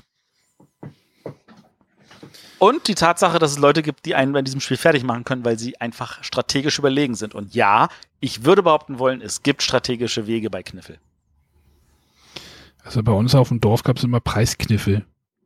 Da wurde dann irgendwie um eine Ente gespielt oder um eine Gans oder irgendwie so, Na, siehst du. so ein Vieh. Sie hätten auch Preis Skat spielen können, aber sie haben stattdessen sich für Kniffel Ach, entschieden. das gab es bestimmt auch. Ja, es gibt bestimmt noch eine zweite Ente, das stimmt. Mehrere da, wo Arne. Schwein. Ja, wenn das Internet ausfällt, hat man ja auch nichts Besseres zu Ich habe tun. ein Achtel Rind gewonnen. So. Ähm, ich würde jetzt tatsächlich auf zwei Varianten eingehen. Ähm, auf das eine, das hatten wir äh, vor inzwischen über einem Jahr vorgestellt, äh, das Zock and Roll. Das ist ja Kniffel kombiniert mit Pokern. Also man, man hat halt, es gibt halt Würfel in der Mitte und jeder hat seine eigenen Würfel. Man würfelt die unter so einem Becher, die wunderbar ein Loch haben ähm, und dann Wobei- schreibt man die Ergebnisse auf. Wobei dieses, dieses Verbindung mit Poker, du hast, also solange ich jetzt Kniffel kenne, vielleicht war das früher mal anders, hattest du ja immer diese Poker-Elemente mit drin, ne? Ähm, sei es jetzt hier äh, die große Straße, die kleine Straße, äh, der Kniffel an sich, ne, du hattest ja immer schon diese, diese Poker-Elemente mit drin. Also Das du ist meinst, richtig, weil diese Begriffe von Poker übernommen sind. Aber jetzt ist es ja auch so, ähm, dass du, also das ist, vielleicht formuliere ich das anders, es ist nicht mit dem klassischen Poker, so ich versuche einfach nur das Bestmögliche zu würfeln, sondern es ist ein modernes Texas Hold'em Poker. hm. wo jeder nur einen Teil der Würfel hat und dann noch ein gemeinsamer Pool in der Mitte liegt. Ja, aber das war auf jeden Fall eine äh, ne, ne nette Neuerung in diesem Ganzen, dass du dieses, dieses Reingucken in deinen Becher und alle Leute guckten wie dämlich in diesen Becher und wunderten sich, dass da oben ein Loch oder da unten ein Loch drin ist. Ja, also ich, ich hoffe, dass es für den Verlag ein Erfolg war, weil in meinen Augen ist das ein super Kniffel. Ist es denn noch ein Kniffel? Äh, sie haben es tatsächlich nicht Kniffel genannt. Also man kann ja vieles sagen, aber sie haben auch ohne Ende verschiedene Kniffelsachen rausgebracht. Sie haben zum Beispiel 2014 ähm, einen Kartenkniffel rausgebracht und 2015 Kniffel das Kartenspiel und das sind zwei völlig verschiedene Spiele. Ähm, also sie machen ja immer wieder regelmäßig was mit Kniffel, weil man die Marke an der Stelle pflegt. Aber bei Zock and Roll haben sie sich entschieden, das Wort Kniffel rauszulassen. Und ich glaube, das tat dem Spiel an der Stelle gut, dass es mehr diesen Zock-Charakter nach vorne stellt, als diesen, hey, wir sind einfach nur witzig beisammen. Ach, das Kniffel, das Kartenspiel hatte ich auch gespielt sogar, das kenne ich. Ja. Also ähm, kommen wir noch kurz zu dem anderen Spiel, nämlich einem Spiel, wo man auch kniffelt, aber nichts aufschreibt. Und zwar King of Tokyo. Und das ist jetzt, muss ja tatsächlich hier dafür mal herhalten. Es gibt wahrscheinlich noch ohne Ende andere Spiele. Aber bei King of Tokyo ist es so, dass das Ergebnis des Wurfs tatsächlich, also du versuchst nicht sagen, oh, ich versuche alle Kombinationen mal zusammenzukriegen, damit ich den Block voll bekomme, sondern ich versuche die Kombination zu kriegen, die mir jetzt momentan am besten was bringt und ich verschiedene Strategien angehen kann. Versuche ich Zahlenkombinationen zu würfeln, um Siegpunkte zu machen. Versuche ich ähm, Fäuste zu würfeln, um die anderen Platz zu machen. Versuche ich Energiewürfel zu würfeln, damit ich möglichst tolle Karten kaufen kann, die mich nochmal an allen Stellen variieren. Aber der Grundmechanismus von King of Tokyo ist ja auch nur nichts weiter als Kniffel. Es ist ein Roll and Write im Sinne von, ich würfel die Würfel und dann schreibe ich auf im Sinne von, ich drehe ein Rädchen hier oder ich bewege meine Figur. Also ich muss da mal ein bisschen rumgrummeln. Also King of Tokyo und Kniffel zu vergleichen. Mm, ist fies? Ist, ist für mich schon wirklich sehr weit, also sehr weit. Äh, Aber es zeigt doch, wie toll King of Tokyo es schafft, diesen Mechanismus einfach zu nehmen, weil der ist, ist und bleibt derselbe. Äh, und daraus ein komplett ein gefühlt anderes Spiel zu machen. Ich glaube, keiner hat das Gefühl, er würde gerade Kniffel spielen an der Stelle oder, das, oder den, den Grundmechanismus von Kniffel verwenden an der Stelle, sondern er hat das Gefühl, er äh, versucht jetzt da den in der Mitte stehenden Monstern eins auf die Mütze zu geben. Was ist denn der Grundmechanismus von Kniffel? Ist der Kniffel der, der, ich würfel dreimal und lege Sachen raus oder ich trage Sachen auf den Block ein? Das, äh, also, glaub, dieses Würfel und auf den Block eintragen würde ich nicht sagen, weil da werden wir noch andere Spiele erwähnen, die diesen Mechanismus haben die ich überhaupt nicht bei Kniffel sehe, sondern wirklich dieses, ich habe fünf Würfel, die sind mehr oder weniger alle identisch und ich würfel, nehme welche raus, würfel, nehme welche raus, würfel und dann mache ich was mit dem Ergebnis. Und ich habe ja immer die Möglichkeit, noch zwischendurch zu stoppen. Ich kann auch nach dem ersten Wurf ja sagen, das ist ein super Ergebnis, ich höre auf. Genau. Und nehme das, was da ist. Also ich kann ja auch mein oder mein Glück herausfordern und versuche noch Besseres zu erwürfeln in der Gefahr, dass ich was Schlechteres erwürfle. Also ich habe da persönlich, glaube ich, so ein bisschen Schwierigkeiten damit. Äh, ich, ich nutze es wirklich auch sehr gerne, dieses, hey, King of Tokyo ist wie Kniffel, um Spieler in so eine gewisse Erwartungshaltung reinzubringen. Und äh, du ersparst dir ja irgendwie die, diese ein, die, die Erklärung eines Mechanismus. Aber uh, so ganz bin ich da nicht bei euch. Das King of Tokyo und Kniffel ja, ich will jetzt nicht sagen dasselbe sind, aber verwandt sind. Ja, verwandt, boah, verdammt. Ähm, verwandt vielleicht, hey, aber. Hey, wenn du möchtest, sage ich, dass alles hier Auktionsspiele sind, über die wir heute reden. Was für Spiele? Auktion, Versteigerung. Ach, Auktion. Ja, wir versteigern den Platz in Tokio oder wie? genau. Soweit würde ich halt nicht gehen wollen. Wir sind heute bei Roll and Ride und für mich ist King of Tokyo tatsächlich ein Kniffel, was einfach irgendwo cooler ist. Also wenn ich die Wahl hätte zwischen Kniffel und King of Tokyo, würde ich immer zum King of Tokyo greifen, weil das aber frischer, moderner, cooler ist. Ja, aber meine Eltern, meine Eltern zum Beispiel, würden, denen würde ich lieber, glaube ich, Kniffel aufdrücken. Ja, aber jetzt sagst du, ähm, die äh, King of Tokyo und, und Kniffel haben jetzt, sind sich gar nicht so ähnlich.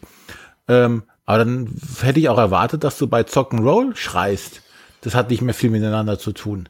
Ich finde, Roll ist viel weiter weg von Kniffel als zum Beispiel King of Tokyo. Ja. Weil bei Weil, Zock and Roll, da liegen deine Würfelergebnisse nach dem ersten Wurf fest und nur die in der Mitte, die werden neu. Ja, aber da hast du wieder die Verwandtschaft bei dem Zock and Roll, diese Verwandtschaft zu diesen, äh, wie nenne ich es jetzt mal, Bildern, die man sammelt. Ich, ich nenne es jetzt einfach diese mal Pokerelemente. Ja, diese Pokerelemente. Äh, ich glaube, für mich ist dieses, ist, ist Kniffel auch ein großer Teil dieses Aufschreiben tatsächlich. Und das hast du ja bei Zock'n'Roll doch schon wieder ein bisschen mehr, weil du ja die, dein Tableau hast. Klar, du hast dieses Zock-Element, ähm, aber dieses Aufschreiben auf irgendeinem Plan, auf irgendeinem Papier, ist, glaube ich, für mich auch wirklich ein sehr elementarer Teil von Kniffel. Da kommen wir jetzt ja gleich noch zu. Ähm, dieses Aufschreiben, irgendwas schreibe ich hin irgendwie, finde ich irgendwie sehr wichtig. Dann würde ich sagen, dann haken wir mal kurz, äh, das kann der René am besten machen, noch mal kurz, wir haben hier noch eine kleine Gruppe von Spielen, die das ganze Kniffel noch mit Thema anreichern und dabei noch nicht mal was mit Schreiben haben. Genau, also ja, das, das erste hat ja so halb was mit Schreiben zu tun. Und das ist ja. das hier ähm, Roll Through the Ages, beziehungsweise, ähm, wie heißt es auf Deutsch? Wandel, Wandel der, Zeit. Wandel der Zeit. Würfelspiel. Genau. Oder Eisenzeit. Ja, Eisenzeit gibt's auch noch. Wo ich ja auch quasi äh, dreimal würfeln darf. Ich kann Würfel zurücklegen oder rauslegen und würfel mit dem Rest weiter bis zu dreimal und habe dann äh, die Aktionsmöglichkeiten mit den Würfeln, die ich erwürfelt habe oder mit dem Ergebnis, das ich erwürfelt habe. Ich kann Rohstoffe ansammeln, ich kann äh, aber auch auf einem Block Pyramid äh, Gebäude bauen und was abhaken. Äh, keine Poker-Sachen dieses Mal, sondern äh, einfach nur Gebäude oder ich krieg äh, neue Arbeiter dazu, sprich ich krieg auch noch mehr Würfel. Ich kann die Anzahl der Würfel variieren in dem Spiel, das ich, das ich da hab. Ähm, das wie für mich ganz klar dieser Kniffel-Grundmechanismus. Ich habe Würfel, ich würfel ein, äh, bis zu dreimal, lege Würfel raus und lebe dann in Anführungszeichen mit dem Rest, äh, mit dem, was ich erwürfelt habe äh, und spiele weiter. Das ist für mich auch ganz klar die Verwandtschaft zu erkennen dabei. Ja, da bin ich auch voll bei dir. Das ist echt, das ist, das ist so ein wirklich so ein aufgebohrtes, für Spieler aufgebohrtes Kniffel. Was, äh, was unterscheidet, also jetzt unterscheidet sich aber das nur das Aufschreiben für dich, oder? Ja, genau. Ich schreibe was auf, auf diesem Plan drauf. Okay. Mache Gut. was mit dem Papier. Also, weiß Ja, okay. Mhm. Ähm, Gut, dann kommen wir zum Spiel, was jetzt äh, dann eigentlich ja auch wieder nicht für dich da reinpassen würde, und zwar äh, das ältere Zeichen, das sich in dem äh, Arkham Horror Universum von Fantasy Flight bewegt, wo ich im Endeffekt auch wieder, ich habe meine Würfel und äh, würfel mehrmals und muss aber jetzt Aufgaben erfüllen. Sprich, jetzt habe ich vorgegebene Bilder, die ich zwar nicht auf meinem Kniffelblock abhaken muss, sondern aber auf einer vor mir ausliegenden Karte oder einem Ort, den ich betreten habe, versuchen zu erwürfeln. Ich muss, weiß ich nicht, äh, einmal eine Lupe, einmal zwei Totenschädel und einmal zwei Lupen und äh, was weiß ich, zwei Totenschädel zusammen erwürfelt haben.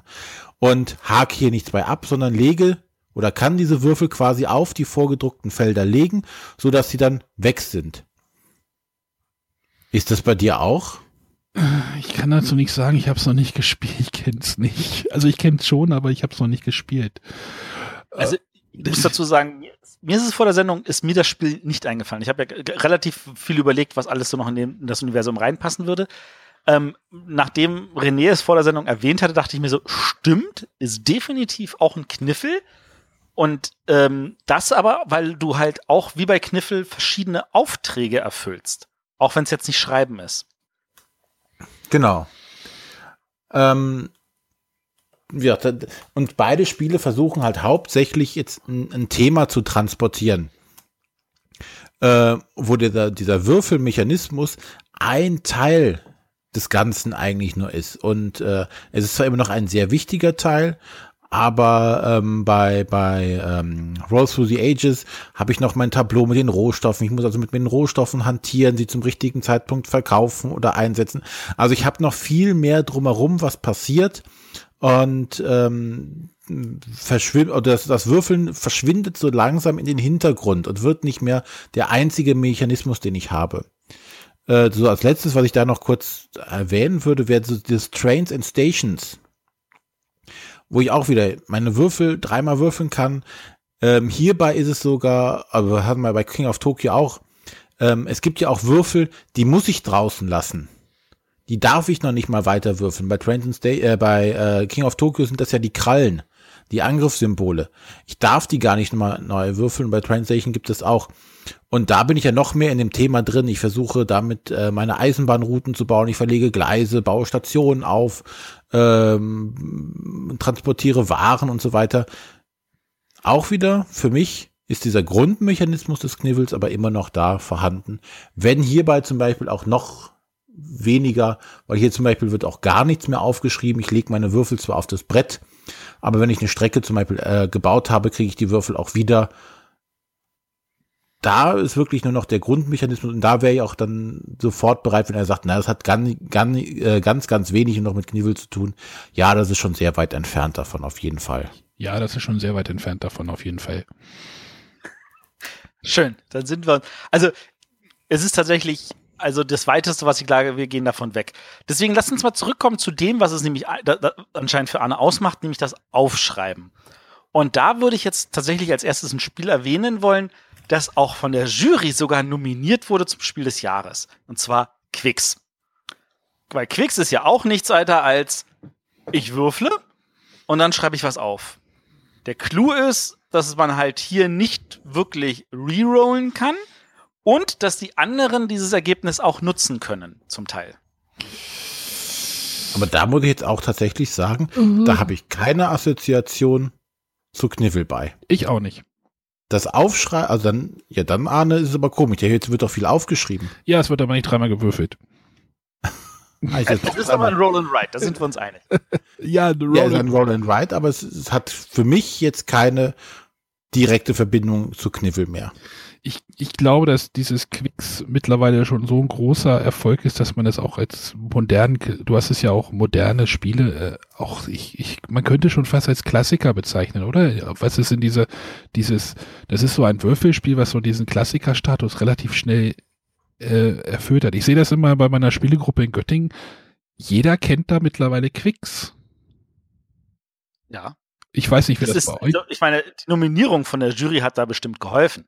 Ja, natürlich, aber ähm, Quicks ist für mich kein Kniffel. Also. Aber es ist, es ist erfüllt halt die andere Hälfte. Wir würfeln und schreiben auf. Ja, aber nur weil es eine Hälfte. Das, was für dich wichtig war, Arne. Das war, genau. Bin ich ja bei, bei King of Tokyo hat da genau das gefehlt. Und da war es also dreimal würfeln. Arne, wir möchten nur festhalten, wir drängen dich gerade in die Ecke. Ja, ja, ich, ich merke das. Aber bei Road Through the Ages, also bei Im Wandel der Zeiten, das Würfelspiel, kannst du ja dreimal würfeln. Und ja. aufschreiben. Also deswegen sehe ich das, da habe ich ja sofort gesagt, ja, sofort dabei. Äh, aber Quicks, äh, okay. Also ist es Roll and Ride, ja, aber. Aber ein anderes. Gut. Dann lassen wir einfach vielleicht jetzt Kniffel hinter uns und konzentrieren uns jetzt einfach wieder auf das, was eigentlich das Thema unserer Sendung ist, nämlich Roll and Write und haben da Quicks natürlich als sage ich jetzt mal Verfechter des modernen Roll and Write Spiels als ähm, sage ich mal ähm, Flagpole als das der vordere bekanntere und natürlich auch dazu die Nachfolger Quinto und 21 auch wenn anscheinend nicht jeder 21 als äh, ein Roll and Write Spiel sieht. Nur da gibt es, glaube ich, andere Kandidaten. Nee. Da gibt es andere. Ähm, diese zeichnen sich, also diese drei zeichnen sich halt völlig dadurch vor allem aus, ähm, dass halt, wie gesagt, man, man würfelt halt nur einmal, wobei man mit 21 ja auch noch ein zweites Mal würfeln darf. Und dann muss man halt irgendwas auswählen und die Mitspieler dürfen auch mit auswählen. Ähm, und da hätte ich jetzt, das habe ich jetzt ähm, weiter hinten noch äh, dabei, ähm, Octodice. Weil Octodice ja auch so etwas ist, wo ähm, du würfelst, du äh, suchst dir irgendeine schöne Kombination aus und die anderen Spieler können das auch noch verwenden. Und da, jetzt, jetzt stelle ich mal kurz den Plan ein bisschen um, haben wir ja aber auch modernere Versionen von, auch wenn Octodice jetzt nicht alt ist, ähm, die vor allem Arne und René scheinen mir nicht so gefallen. Zum Beispiel nochmal. Nochmal ist auch ein Roll and Ride. Ich würfle, ich suche mir was aus und der Rest kann sich dann auch was aussuchen. Ja, aber das würde ich dann zum Beispiel eher in die Verwandtschaft von Quick, also von, ach so, jetzt, wir sind, wir sind ja vom Quick, vom Kniffel weg. Wir sind vom Kniffel weg. Wir sind Aber- jetzt bei Roll and Write. Ja, aber das, das, also nochmal mit, äh, würde ich sofort äh, einen Vergleich zu Quicks ziehen können. Also da, da sehe ich schon so einen Vergleich, dass das so eine, wie, was, wie, wie heißen diese Venn-Diagramm, dass da Überschneidungsflächen Stellen sind. Ähm, ein anderes Spiel, was jetzt sogar noch Thema hat, wäre das Zoloretto Würfelspiel. Es ist auch nur einfach, also man würfelt und in diesem Fall gibt man aber das, den Würfel in eine gemeinsame Auslage. Also da liegen auch wie bei Zoloretto liegen da mehrere Schiffchen und man würfelt zwei Würfel und man kann diese zwei Würfel auf diese Schiffchen drauflegen oder man nimmt sich ein Schiffchen und nimmt alle, die da drauf liegen. Und ähm, dann ist es ja so, dass äh, natürlich die Würfel, die man sich genommen hat, die kreuzt man bei sich an. Also man ähm, muss dann halt gucken, dass man halt die richtige Kombination kriegt. Man kann nur einen von den Affen, glaube ich, war es, aber man braucht fünf von den Löwen und vier Elefanten. Und wenn man eine Reihe voll hat, kriegt man dafür Bonuspunkte, aber wenn man dann da drüber ist, dann kriegt man dafür wieder Minuspunkte. Da muss man halt immer gucken. Und da ist es aber auch so, ah, würfel ich jetzt, packe ich das auf das Schiffchen, damit ich es nicht kriege, oder verteile ich die jetzt so, damit der andere nicht das Schiffchen nimmt, wo die beiden zusammen drauf sind, oder lege ich noch das dazu, damit für ihn das Schiffchen uninteressanter wird. Da kommt tatsächlich noch mal eine zusätzliche Ebene rein. Und das ist eigentlich auch für so ein Roll-and-Write-Spiel, was relativ einfach gestaltet ist, total cool. Und was vor allem cool ist, ist, da gibt es ja inzwischen auch schon einen Satz verschiedener Ankreuzzettel, wo man also auch variieren kann. Und jetzt hat hier, ich glaube, das ist der Arne, hat ja auch ein anderes Würfelspiel dazu geschrieben. Ja, von dem du ja immer schwärmst.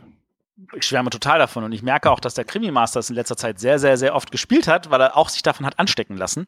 Und zwar das Bonanza Würfelspiel. Aber da wird nicht aufgeschrieben. Ja, du könntest, hättest das sicherlich auch so machen können, dass du da was irgendwie auf den Plan schreibst. Das hätte man machen können. Aber stattdessen hat man halt diese Karten, wo man Aufträge erfüllt. Also es ist ja ein bisschen gefühlt, ich meine, bei Kniffel sagt man ja auch einfach nur, hey, ähm, ich habe diesen Auftrag und dann mache ich einfach nur einen Haken dran oder schreibe eine Zahl dahinter. Und genauso könnte man das bei dem Bonanza Würfelspiel, diese Kombination sehen. Wir würfeln, wir suchen was aus. Auch die Mitspieler können sich was aussuchen oder können das mitnutzen. Sie nehmen es an der der Stelle ja nicht weg. Und dann erfüllt man einfach nur, und ich muss jetzt gucken, dass ich die Kombination kriege und danach die Kombination kriege. Und da kann ich halt auch beliebig oft würfeln, also bis zu sieben Mal, weil ich bei jedem Wurf immer nur mindestens einen Würfel rauslegen muss, aber es liegen sieben Würfel dabei. Definitiv. Passt auch in diese Roll-and-Write-Geschichte, auch wenn man nicht schreibt. Ach Bin so. ich bei dir. Ähm, jetzt gibt's ja aber ein Schreiben nicht nur als Schreiben. Ähm, es gibt auch Malen. Und da gab's vor, ich glaube, es ist inzwischen zwei oder drei Jahre her, da gab's ein Sk- Spiel, das hieß Doodle City. Und äh, bei Doodle City war es so, dass du hattest so einen schönen 6x6-Plan, es wurde gewürfelt und dann musste jeder in dem äh, gekreuzten Feld irgendwie was malen. Und dann musste man schauen, dass man halt äh, bestimmte Felder erwischt, ähm, dass man äh, entsprechend zusammenhängende Straßen baut, Gebäude verbindet, äh, zusätzliche Gebäude baut. Ähm, ein relativ einfaches Roll-and-Write-Spiel. Und das wurde dann auch nochmal umgedreht zu Avenue. Bei Avenue ist es halt so, dass du dir nicht aussuchen kannst, welchen Würfel du nimmst und wo du malst, sondern da wird dir vorgegeben, wo du malst und musst du noch entscheiden, wie du es malst. Okay, aber die gibt's, Sagen mir beide gar nicht. die gibt's nicht auf dem Deutschen, ich wollte gerade sagen, auf dem deutschen Markt gibt's die nicht, ne? Äh, Doodle City war damals in Essen ausverkauft. Ich weiß nicht, ich glaube, es war auch auf Deutsch. Avenue gibt's auf dem deutschen Markt leider nicht. Das müsste man sich in zum Beispiel Frankreich besorgen. Da heißt es dann ne, Avenue. Und Da scheitert es dann schon wieder. Ne? Kann ich nicht eingeben im Browser. Komm ich so. Ähm, dann, was vielleicht jetzt niemand von euch kennt, Chroma Cubes. Sagt euch das was? Wahrscheinlich noch weniger. Äh, nein. Habe ich gestern Chroma Cubes ist Malen nach Zahlen mit Würfeln. Dem Spiel liegen auch so schöne, brave Wachsmalstifte bei. Dann musst du halt auswürfeln, welchen Bereich du ausmalen musst und so. Definitiv für jüngere Kinder. Aber auch das, Roll und Color, Draw, Bright. wie immer dann das Ach, bezeichnet. Das sieht so aus wie diese Matheaufgaben, die man in der Grundschule macht. Ja, sehr gut. Also das, das, Roll-and-Write-Thema an der Stelle ist tatsächlich so, dass es relativ großen Bereich abdecken kann. Ähm, bevor wir jetzt noch zu ein paar anderen Spielen kommen, weil jetzt langsam merke ich, dass wir wieder anfangen, nur lauter Spiele aufzuzählen. Ähm, was ist eigentlich noch faszinierend an diesen Roll-and-Write-Spielen? Nachdem wir ja festgestellt haben, die sind sehr vielfältig. Feig. Also was ich jetzt bei den äh, zuletzt genannten weniger, wo du halt nur einmal würfeln äh, oder einmal würfelst. Ich finde halt das Spannende ist dabei dieses, ja, so dieses Push-Your-Luck-Element ein bisschen, dass du sagen kannst, okay, mit dem Wurf könnte ich jetzt zufrieden sein. Ich versuche aber noch mehr zu erreichen und würfel weiter. Also, dass du da noch dieses Element mit dabei hast. Das finde ich immer so eigentlich mit das Spannendste bei diesen Sachen. Ja, und, und gerade ist, gerade wenn du solche Spiele hast wie King of Tokyo oder im Wandel der Zeiten, wo du denn, wenn du weiter würfelst, die Gefahr, dass du irgendwie Mist würfelst mit diesen äh, Katastrophenwürfel heißen sie bei mhm. im Wandel der Zeiten zum Beispiel, ähm, wo du dich dann halt irgendwie auch in so eine Sackgasse spielen kannst. Oder, ne, die Sackgasse nicht, aber es wird halt risikohaft da, wenn du nochmal würfelst. Ja, oder bei, bei King of Tokyo diese, diese Situation, dass du das in der Mitte stehende Monster angreifst und eigentlich gar nicht treffen möchtest. Eigentlich möchtest du gar nicht, weil du dann ja äh, selber in die Mitte musst, so viel äh, Clown-Symbole würfeln. Am liebsten wäre dir gar keins und dann äh, gehst du trotzdem einen Schritt zu weit und machst auf einmal zu viel Schaden. Also da bin ich tatsächlich bei dir. Also es gibt tatsächlich natürlich auf der einen Seite diesen Push Your Luck so, ah, versuche ich es nochmal. Man muss auch damit leben, das könnte jetzt ein schlechteres Ergebnis kommen oder irgendein anderes blödes Würfelergebnis. Ähm, aber was ich zum Beispiel auch spannend finde, ist einfach tatsächlich diese Versionen, wo die Interaktion wichtig ist. Also bei Quicks ist es ja so, ich würfle und ich gebe den anderen vielleicht eine Zahl vor und suche mir dann vielleicht noch ein oder zwei Zahlen aus. Aber dadurch, dass ich bestimmte Fortschritte mache, wenn alle auf ihren Leisten langsam vorangehen, weiß ich, dass da alle sehr viele Punkte machen. Das heißt, ich muss auch versuchen, möglichst viel anzukreuzen. Ja, ich kann aber auch versuchen, natürlich zu hetzen und sagen, hier, ich, ich kreuze möglichst schnell hohe Zahlen an, damit ich hinten vielleicht zumachen kann, wenn, bei der erstbesten Gelegenheit. Ähm, auch auf die Gefahren, dass ich dann vielleicht mir zu schnell zumache und dann Fehlwürfe riskieren kann.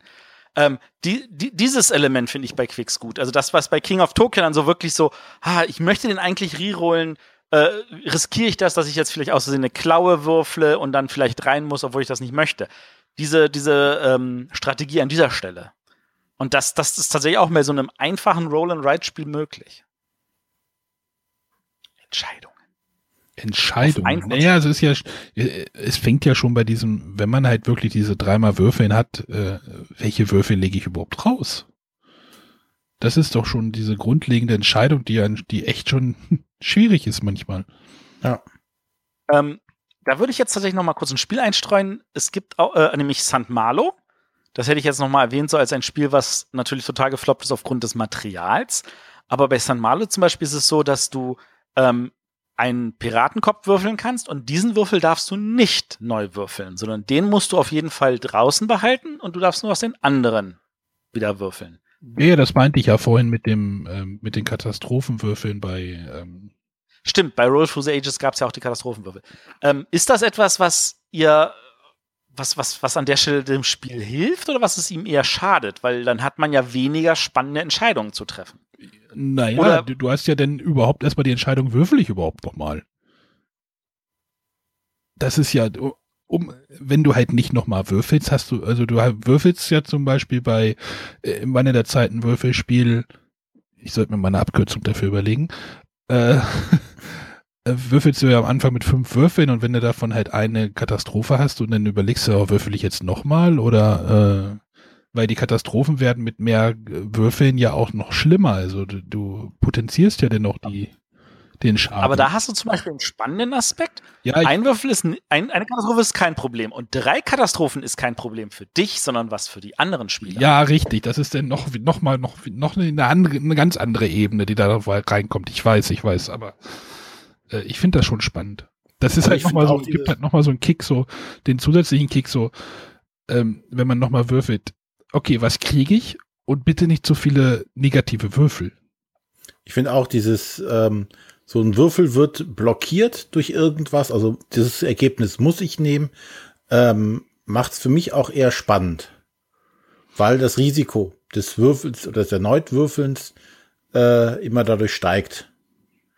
Wenn ich nicht sagen kann, okay, ich höre jetzt lieber auf, bevor äh, noch tatsächlich was Schlimmeres passiert. Ähm, müssten wir jetzt nicht eigentlich auch eins der ältesten Roll-and-Ride-Spiele erwähnen, wo du auch nicht schreibst, sondern eigentlich nur Figuren bewegst, nämlich Can't Stop?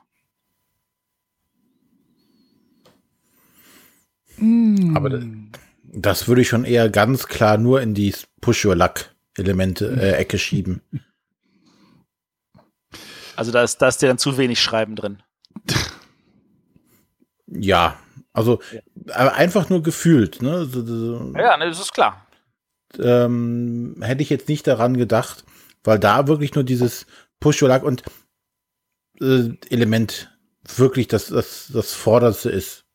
Aber, aber die Begründungen, was ihr jetzt also erwähnt hattet bei Roll and Ride, was ihr total toll und spannend findet, ist dieses Push-Your-Luck-Element der Würfel. Oh, ich fühle mich hier gerade echt wie im Gerichtssaal. Nein, nein, nein, nein, nein. Das, aber das ist doch der spannende Teil der Diskussion, dass man selber für sich dann auch rauskriegt, mag ich Roll and Ride wegen dem Push Your Luck? Mag ich deswegen Push Your Luck Spiele? Oder mag ich Roll and Ride, weil es auch andere Entscheidungen gibt? Und wie gesagt, Quicks zum Beispiel ist ja eins, wo du halt nicht neu würfelst, sondern dass der spannende Aspekt entsteht dadurch, dass du äh, Entscheidungen triffst, was du ankreuzt. Bei nochmal entsteht diese Entscheidung so, welche Würfel nehme ich, damit sie auch den anderen nicht zur Verfügung stehen und nicht nur zu gucken, was ist jetzt für mich vielleicht der beste Kombination. Also ich finde, ich habe das ja eben schon gesagt, also der, der, der spannende Teil ist für mich die Spiele, wo ich halt bis zu dreimal würfeln kann. Quicks ist jetzt, passt jetzt in diese Kategorie Roll and Ride, ist aber nicht was, was mich da jetzt so doll bei anspricht. Ich habe wirklich dieses, dieses dreimal würfeln, also ich kann dreimal würfeln, ich muss aber nicht dreimal würfeln, aber mir kann was passieren. Also ich muss überlegen, würfel ich noch, wirklich noch ein drittes Mal, riskiere ich das? Und bei diesem Can't Stop ist es wirklich nur weiter, weiter, weiter, weiter, weiter, weiter, bis zum Ende. Ja, gut, oder bis du einen Fehlwurf hast. Ja, aber das kann theoretisch nie passieren. Das kann dir theoretisch sehr schnell passieren, wenn du dich für die falschen Leisten entscheidest. Ja, aber dieses, du bist limitiert in einer Weise mit maximal dreimal. Also vor allem dieses dreimal scheint ja auch irgendwie sich durchgesetzt zu haben, dass das eine gute Zahl ist.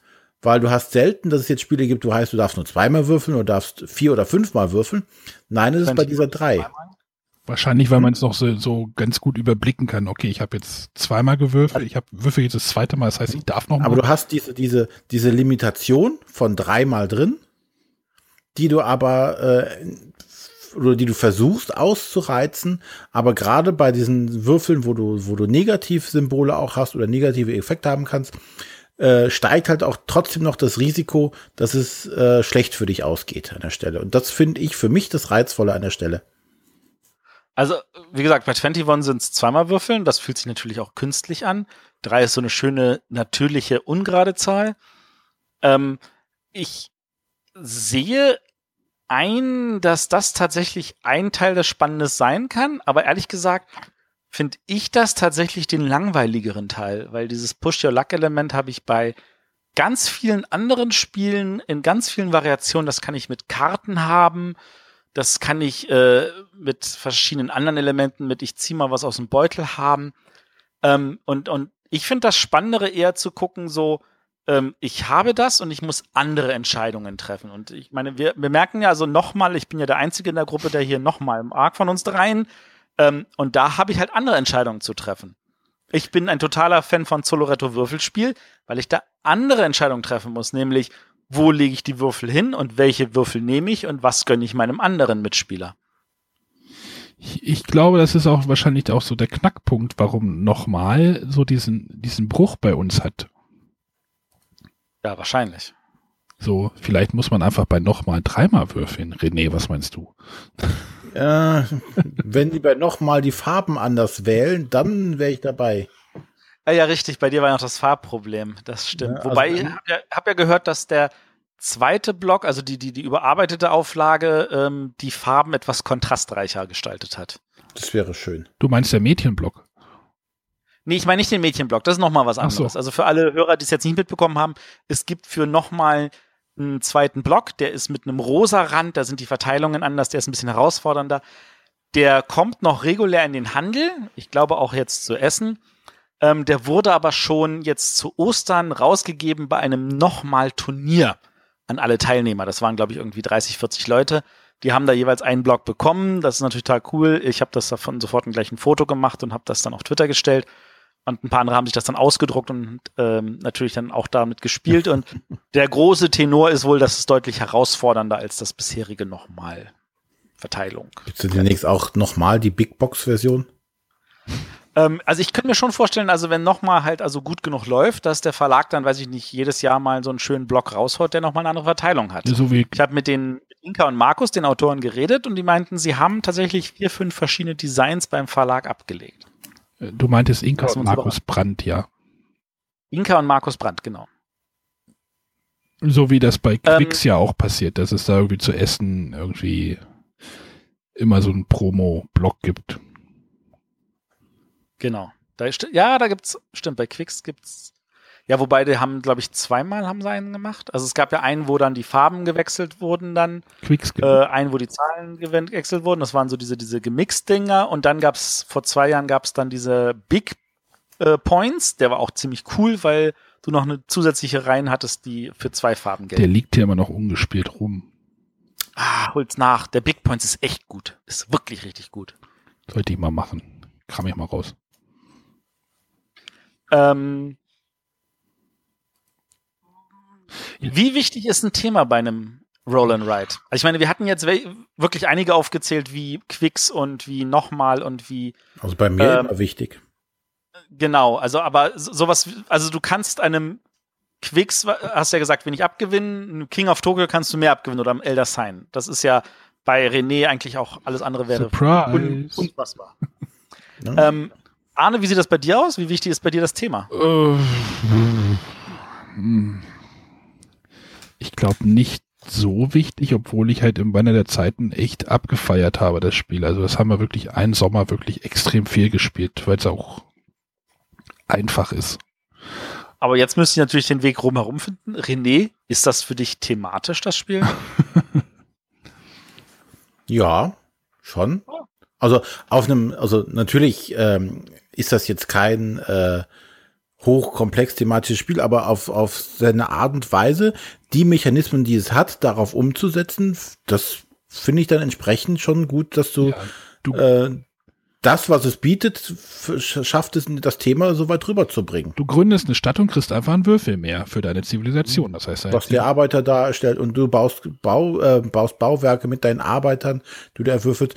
Also, ja, natürlich ist das jetzt kein, kein Rollenspiel oder weiß ich nicht, sonst ein, hochkomplexes, aber das Thema kommt schon mit rüber. ähm, inwieweit ist die Ausstattung, die das Thema mit transportiert? Also ich meine, Rolls Through the Ages ist ja gefühlt überproduziert mit diesen dicken, schweren Holzklotzen und auf der anderen Seite diesem spartanischen Stück Papier. du hast das Brett vergessen, das dazu- Holzbrett. Ja, ja, ich meinte dieses, diesen, dieses Holzbrett, wo du deine kleinen Stäbchen da reinsteckst. Und, Und diese Würfel, die einfach für normale Menschen nicht zu handeln sind, Ja, ich wenn man sie alle würfeln muss. Ich komme damit gut zurecht. Deine, das sind deine Lieblingswürfel, ne? Oh ja, wenn Arne mal das, das Shadowrun-Rollenspiel spielen würde, da muss man manchmal 20, 30 Würfel auf einmal werfeln. Da habe ich mir extra welche besorgt, die haben eine Kantenlänge von 8 Millimeter, damit man möglichst viel in eine Hand bekommt. Genau. Ich habe Nee, also, also das hat schon äh, viel zu bieten. Das ist auf jeden Fall ein Hingucker, auch wenn du das irgendwo hinpackst, das mit diesen Holzbrettern, mit diesen Penöpeln drauf. Das ist schon sehr schön. aber ist denn, ist denn dieses Elder Sign thematisch? Ähm, weniger. Also ähm, es versucht, hat halt den, den großen Vorteil, dass sie natürlich da die Grafiken alles äh, super schön machen können. Aber es hat natürlich schon wenig Erklärung, warum ich hier dreimal würfeln darf, um irgendwelche Lupen und Krakensym äh, äh, Krakensymbole zu erwürfeln. Äh, finde ich, ist tatsächlich bei ähm, Road Through the Ages besser fühlbar an der Stelle. Ähm, aber zum Beispiel, ich finde, bei, bei King of Tokyo kommt es auch, kommt dieser Spielspaß, dieses Ich will dich jetzt fertig machen, ich will dich jetzt bekämpfen oder ich will das Monster bekämpfen, super rüber. Da würde ich auch sagen, das ist tatsächlich noch das thematischste von diesen dreien, die wir jetzt gerade genannt haben. Ja. Also da geht, geht wirklich dann, dann der Punk ab. Dass dir da gegenseitig äh, das, das Brot nicht auf der, äh, die Butter auf dem Brot nicht gönnst. Also ich, ich, ich finde, also gerade bei King of Tokyo ist das Thema so grandios getroffen. Dieses, wir hauen aufeinander ein, aber an sich hauen wir auch auf so eine Stadt ein, dafür kriegen wir Punkte und äh, diese ganzen, auch diese ganzen Zusatzkarten, was die an Flair vermitteln, so mit, ähm, mit einem Schrumpfstrahler und äh, mit irgendeiner extra Klaue und ich weiß nicht was alles. Das ja, vor allem, wenn man dann diese, diese alten Monsterfilme so aus den 60er, 70ern irgendwie sich vor Augen führt, wo irgendwelche Schauspieler in Gummikostümen durch äh, selbstgebaute Städte gehen und dann da sich prügeln, passt einfach grandios dazu. Ach, das war gar nicht. Oder echt. man guckt mal kurz von Lilo und Stitch oder so. Nee, das war nicht echt Arne. Ach so. Ach, mir fällt übrigens gerade noch eine ganze Serie ein, die Matthias gar nicht erwähnt hat. Es gab doch mal von Schm Schmidt-Spiele diese Spiele in dieser, in dieser Plastikschachtel, die man so als zum Würfelturm aufklappen kann, oder? Ja, da gab es mal eine Reihe. Da gab es doch mal eine ganze, ganze Menge irgendwie. Ich, ich glaube, der Steffen Bendorf hatte da auch. Da muss ich jetzt aber zu meiner Schande gestehen, ich habe kein einziges davon gespielt. Ich sehe hier nur gerade, dass dort ein Extra von Sid Saxon irgendwie wohl, also es ist das Extra ist wohl ein bisschen älter, aber es sind halt auch so klassische, aber davon kennen wir keins, ne? Aber mir ist diese Schachtel nur gerade irgendwie wieder aufgetaucht, äh, vor, vor Augen geschossen halt, ne? Das. Aber, aber ich, ich weiß nicht, ob es euch auffällt, also die meisten, also je weniger Thema das Spiel hat, also jetzt sowas wie das Quicks, wie das Kniffel, wie äh, ein nochmal, desto massentauglicher wird es vermarktet. Als ob die Masse eigentlich themenfrei sein sollte, während die thematischen Spiele wie Elder Sign und Trains and Stations eher so für den Geek gemacht werden. Ist ja, das so?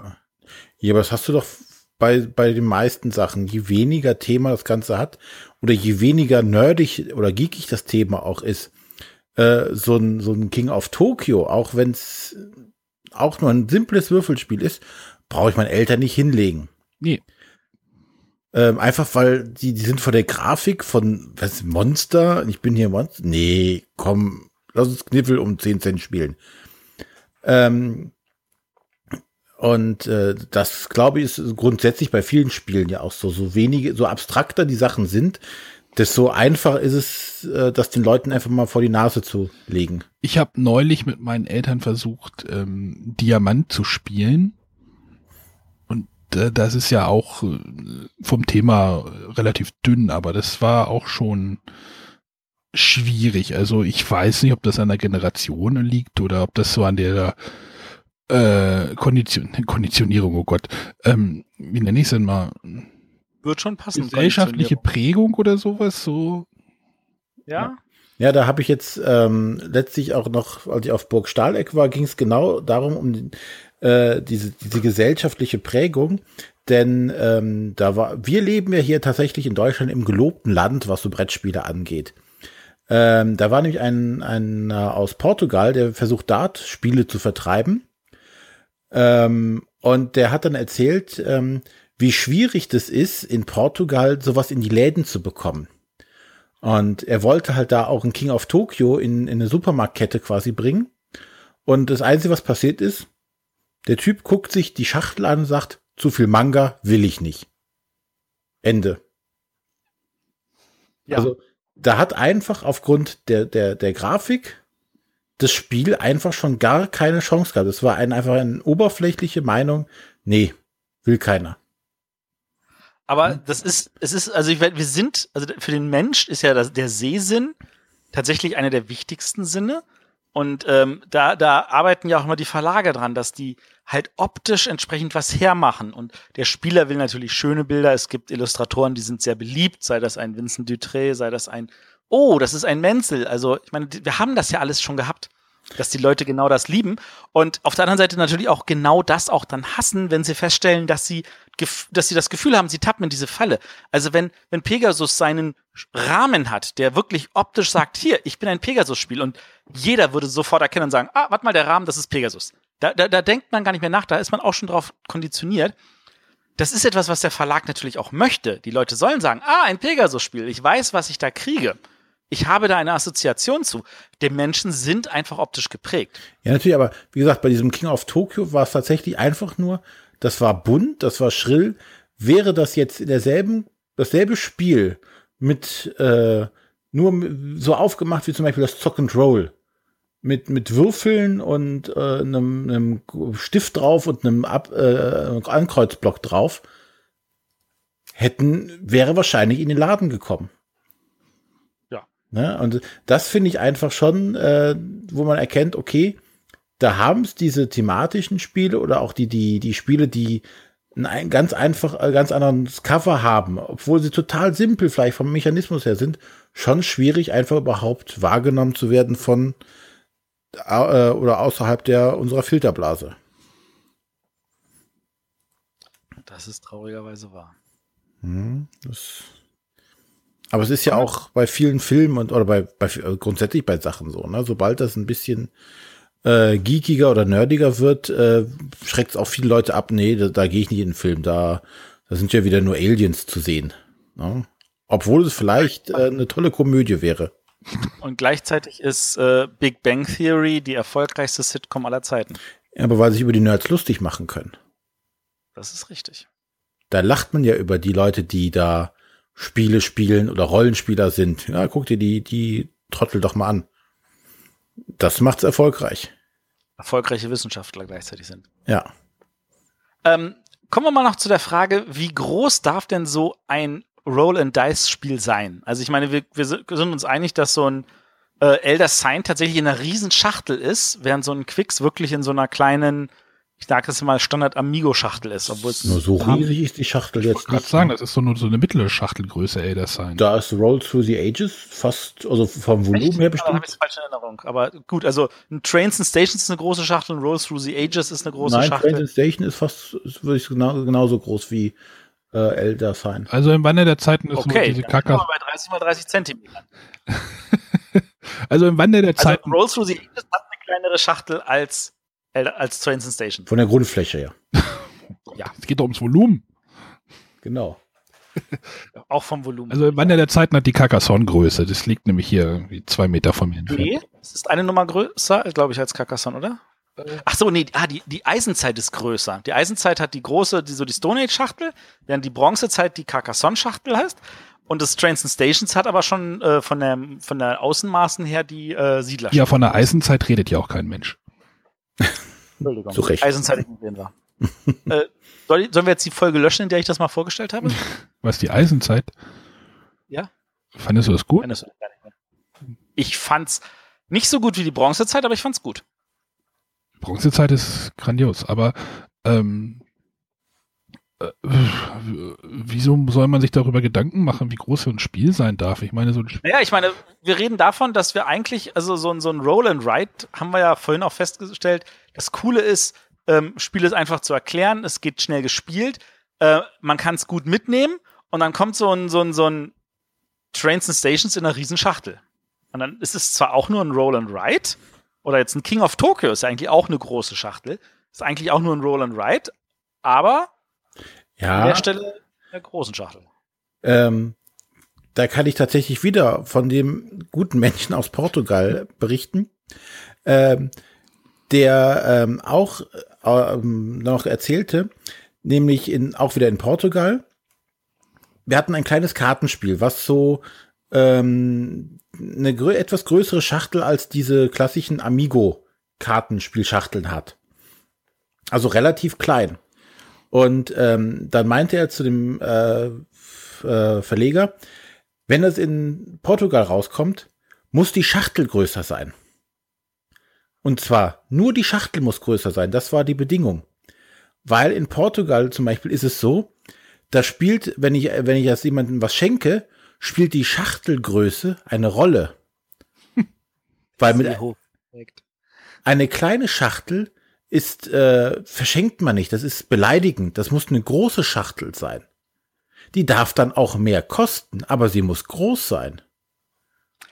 Und in Deutschland ist es so, dass die Schachteln alle kleiner geworden sind, weil die Regalfläche sonst nicht bezahlbar ist. Ja. Also der Handel möchte kleinere Schachteln, damit sie mehr davon präsentieren Oder können. weil der Versand dann auch günstiger ist. Genau. Ja, aber Ganz viele Elemente dieser Art da zusammen. ne, da fehlt so, da, da ähm, spielen so viele äh, Elemente mit rein und wo wir uns manchmal gar keine Gedanken drüber machen und wir sagen so, ja, komm, das ist ein kleines Kartenspiel, mach's günst, mach's kleiner, dann äh, wird's günstiger, aber nein, da muss die Schachtel größer werden. Dann, weil man, wenn man es verschenkt, muss das eine große Schachtel sein. Und da hat, glaube ich, so direkt noch nie einer drüber nachgedacht, dass Da- das so ist. Da kommt dann bestimmt Fireteam Zero äh, bei den Geschenken, Beschenken sehr gut an. Genau. Oh ja, das ist auch eine schöne kleine Ich habe die Schachtel neulich beim Spieleabend gesehen, habe gedacht, boah, Leute, manche Leute wohnen in sowas. In Japan Also- stimmt. Ich meine, dass, dass wir verschiedene Schachtelgrößen haben, da, da denke ich jetzt nur zum Beispiel an das Original Love Letter, das äh, wirklich so auf ganz kleinen Karten war, in so einem schönen äh, Beutelchen. Und dann kam die deutsche Version von Pegasus, die auf großen 80, äh, 8x12 Zentimeter Karten waren, mit einer großen Schachtel, die natürlich immer noch für andere Schachtelgrößen natürlich eine kleine Schachtel ist, aber äh, auch schon doppelt so groß wie so eine Amigo-Schachtel. Ich erinnere mich noch an eine, eine interne Diskussion, aber die, die möchte ich jetzt hier nicht ausbreit treten.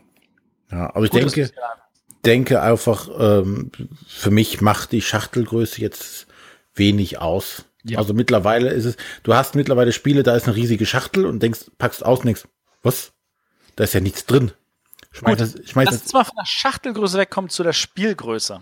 Also ich meine, wir haben, wir haben ja diese, diese Roll-and-Write-Spiele, die verdammt viel Platz auf dem Tisch brauchen, wie in Elder Sign. Und ich finde, das Elder Sign braucht viel Platz auf dem Tisch. ja. Du hast halt eins, das wie Kneffel einfach nur, hey, es reicht, wenn du genug Platz hast, damit ein Würfelbecher da irgendwie drauf landen kann. Aber da kann ich auch nur sagen, mir ist das egal. Also, was ja kann das für eine Rolle spielen? Ja, Ja. hätte ja sein können, dass vielleicht auch wichtig ist, wo du sagst, ich, ich möchte eigentlich dieses, diese Art von Spiele, so ein Roll and Write, nur spielen, wenn ich es halt auch genau in der Form spielen kann, dass es nicht viel Platz wegnimmt, dass ich es auf der Reise spielen kann, da wo ich so eine Art Spiel spielen möchte. Ja gut, aber dann, dann entscheide ich mich halt für die Reise, für das, das Kniffel und für King of Tokyo, wenn ich zu Hause am Tisch spiele. Ich habe ja die Wahl. Es, es gibt ja genug unterschiedliche. Es gibt die kleinen, die großen, äh, die viel Platz brauchen, die wenig Platz brauchen, die eine halbe Stunde brauchen, die nur zehn Minuten zum Spielen brauchen. Die müssen ja nicht Also, alle gleich sein. Wir stellen fest, dass diese Kategorie wirklich sehr, sehr vielseitig ist. Ja. Ähm, ich würde jetzt gerade noch kurz äh, ein paar Spiele erwähnen wollen, die auch in diese Kategorie fallen, die aber Ableger sind nochmal von anderen Spielen. Also ich meine, das, das Roll to, also das Wandel der Zeiten Würfelspiel ist kein Ableger von im Wandel der Zeiten. Es hat nur zufällig die Namensähnlichkeit, hat aber an sich mit dem großen Brettspiel nichts zu tun. Im Gegensatz zum Beispiel zu dem Katan-Würfelspiel, wo du auch würfelst, nochmal rerollen kannst und dann die Rohstoffe verwendest, um auf deinem Block Straßen zu bauen, Heu- Siedlungen zu bauen, ähnliche Sachen. Und Jeder hat zwar denselben Block, aber man muss halt gucken, wie ko- weit komme ich mit meinen gewürfelten Sachen und äh, ich kann halt nicht nur einfach gerade durchgehen, um hinten was zu bauen, sondern ich muss die erste Siedlung da vorne bauen und dann gucken, dass ich mit meinen Würfeln halt richtig würfle dafür. Habt ihr das mal gespielt? Nee. Nö. Das war dann wohl nicht die erfolgreichste Ist Umsetzung. auch gefühlt irgendwie untergegangen. Das, wurde irgendwie jahrelang irgendwo immer verramscht, hatte ich das Gefühl. Echt? Ich hatte das Gefühl, es wurde immer wieder neu aufgelegt und das Material wurde immer verbessert.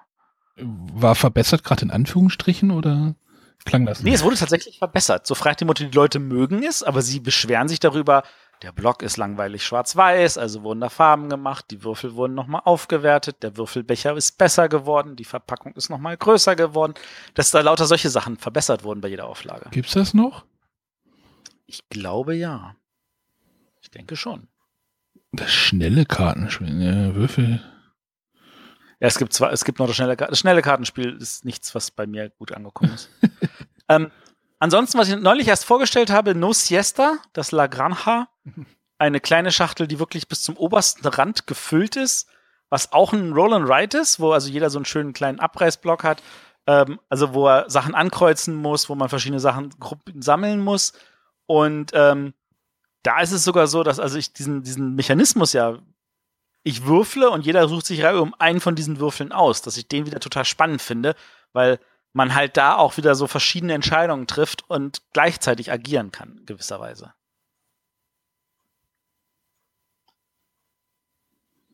So. Da hat mich das Material leider abgeschreckt. Echt? Ah. Ja, auch wenn das gemein ist. Ich weiß, dass das gemein ist, aber. Soll ich, soll ich jetzt nochmal Saint Malo erwähnen? Saint Malo heißt das. Nicht Saint. Saint Malo. Das ist ein Spiel, das wahrscheinlich viel besser angekommen wäre, wenn es anderes Material da gab. Da kann man hätte. gute Pizza essen, habe ich das schon. Naja. Mit dem Spiel? Bitte?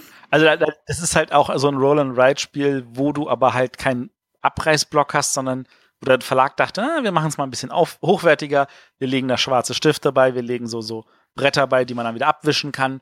Aber dummerweise, die Qualität der Stifte ist nicht die richtige und beim Bemalen wischst du mit, dem, mit deinen anderen Fingern aus Versehen schon die Hälfte wieder weg. Ich glaube, das hat dem Spiel etwas mehr geschadet, als es ihm Was habt ihr denn lieber? Das würde mich ja mal interessieren. Was habt ihr denn lieber? So ein Abreißzettel oder so einen abwischbaren äh, Zettel? Also Block-Dings, also Plan. Ich, ich tendiere definitiv zum Abreißzettel.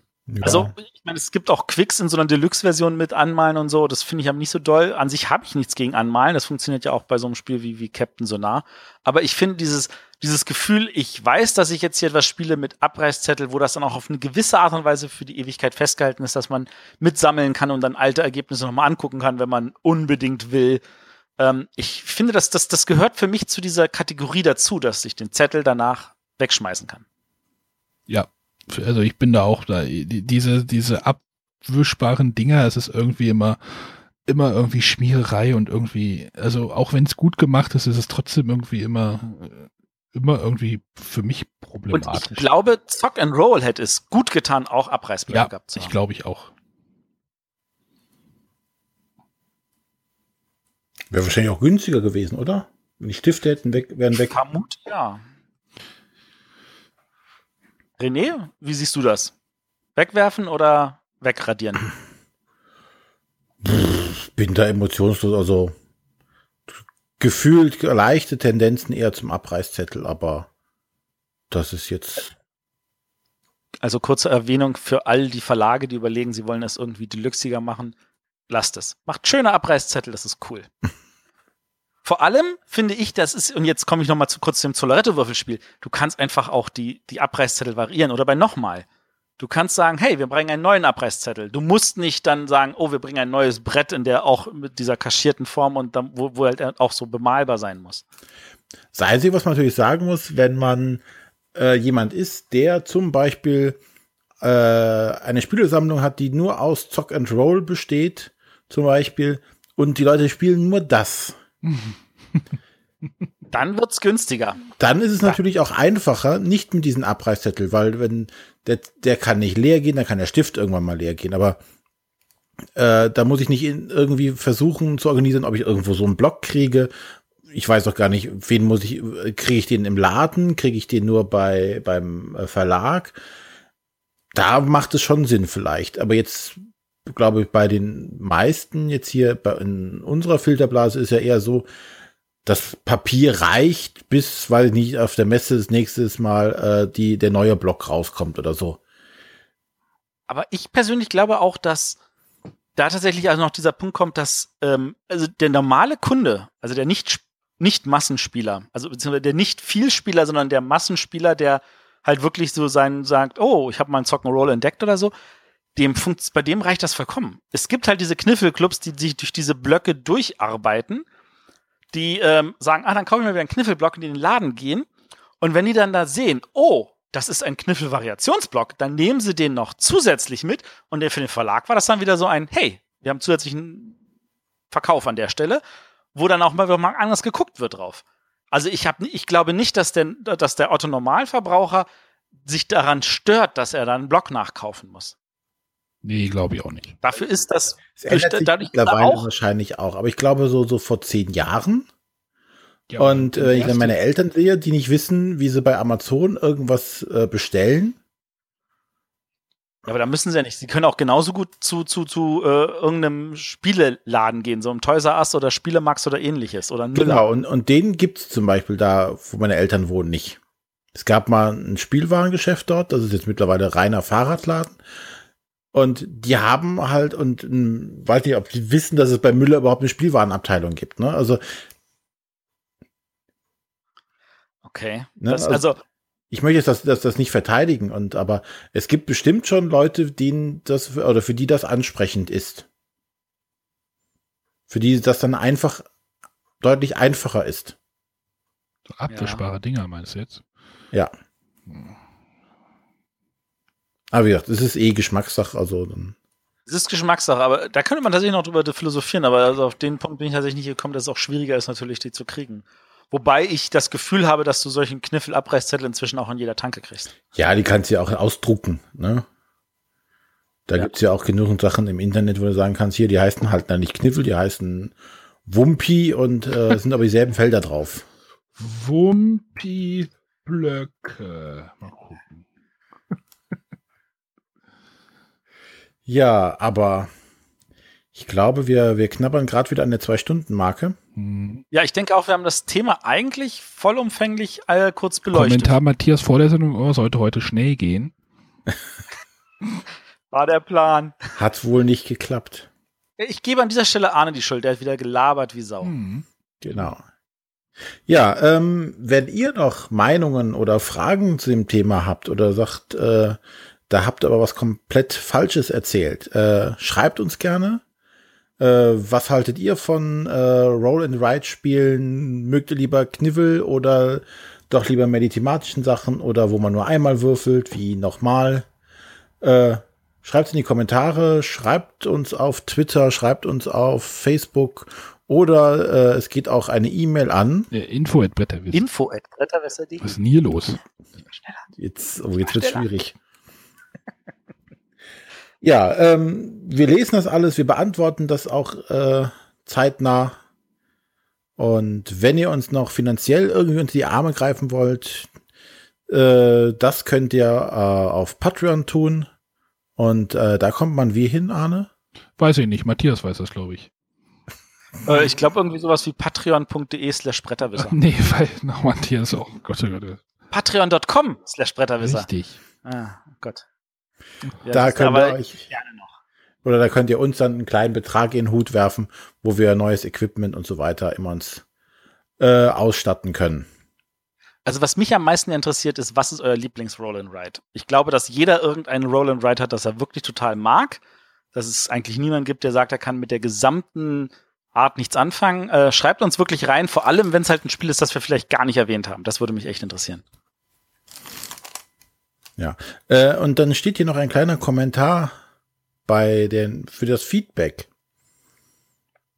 Äh, und zwar, äh, wenn wir auf äh, oder wenn wir unter dem Bretterwisser-Account antworten, äh, steht nicht immer fest, wer dort von uns antwortet. Manchmal steht es dabei. Wenn Facebook lieb ist, steht es dabei, wer es geschrieben hat. Ja, Facebook, Facebook zeigt das tatsächlich nur den uns an. Also er zeigt genau. dann, damit wir untereinander wissen, wer von uns das geantwortet hat. Aber demjenigen anderen zeigt das meistens nicht. Ach so, ich dachte, das würden die. Also es ist bei uns nicht so, dass äh, nur Matthias oder nur Arne irgendwelche Social Media Kanäle äh, befüttern.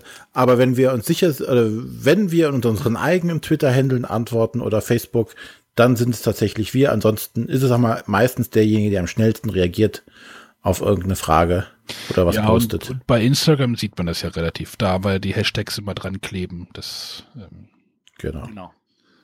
Ja. Und jetzt noch als letztes, dann sind wir auch durch für heute, nochmal der Aufruf für unsere hundertste Episode.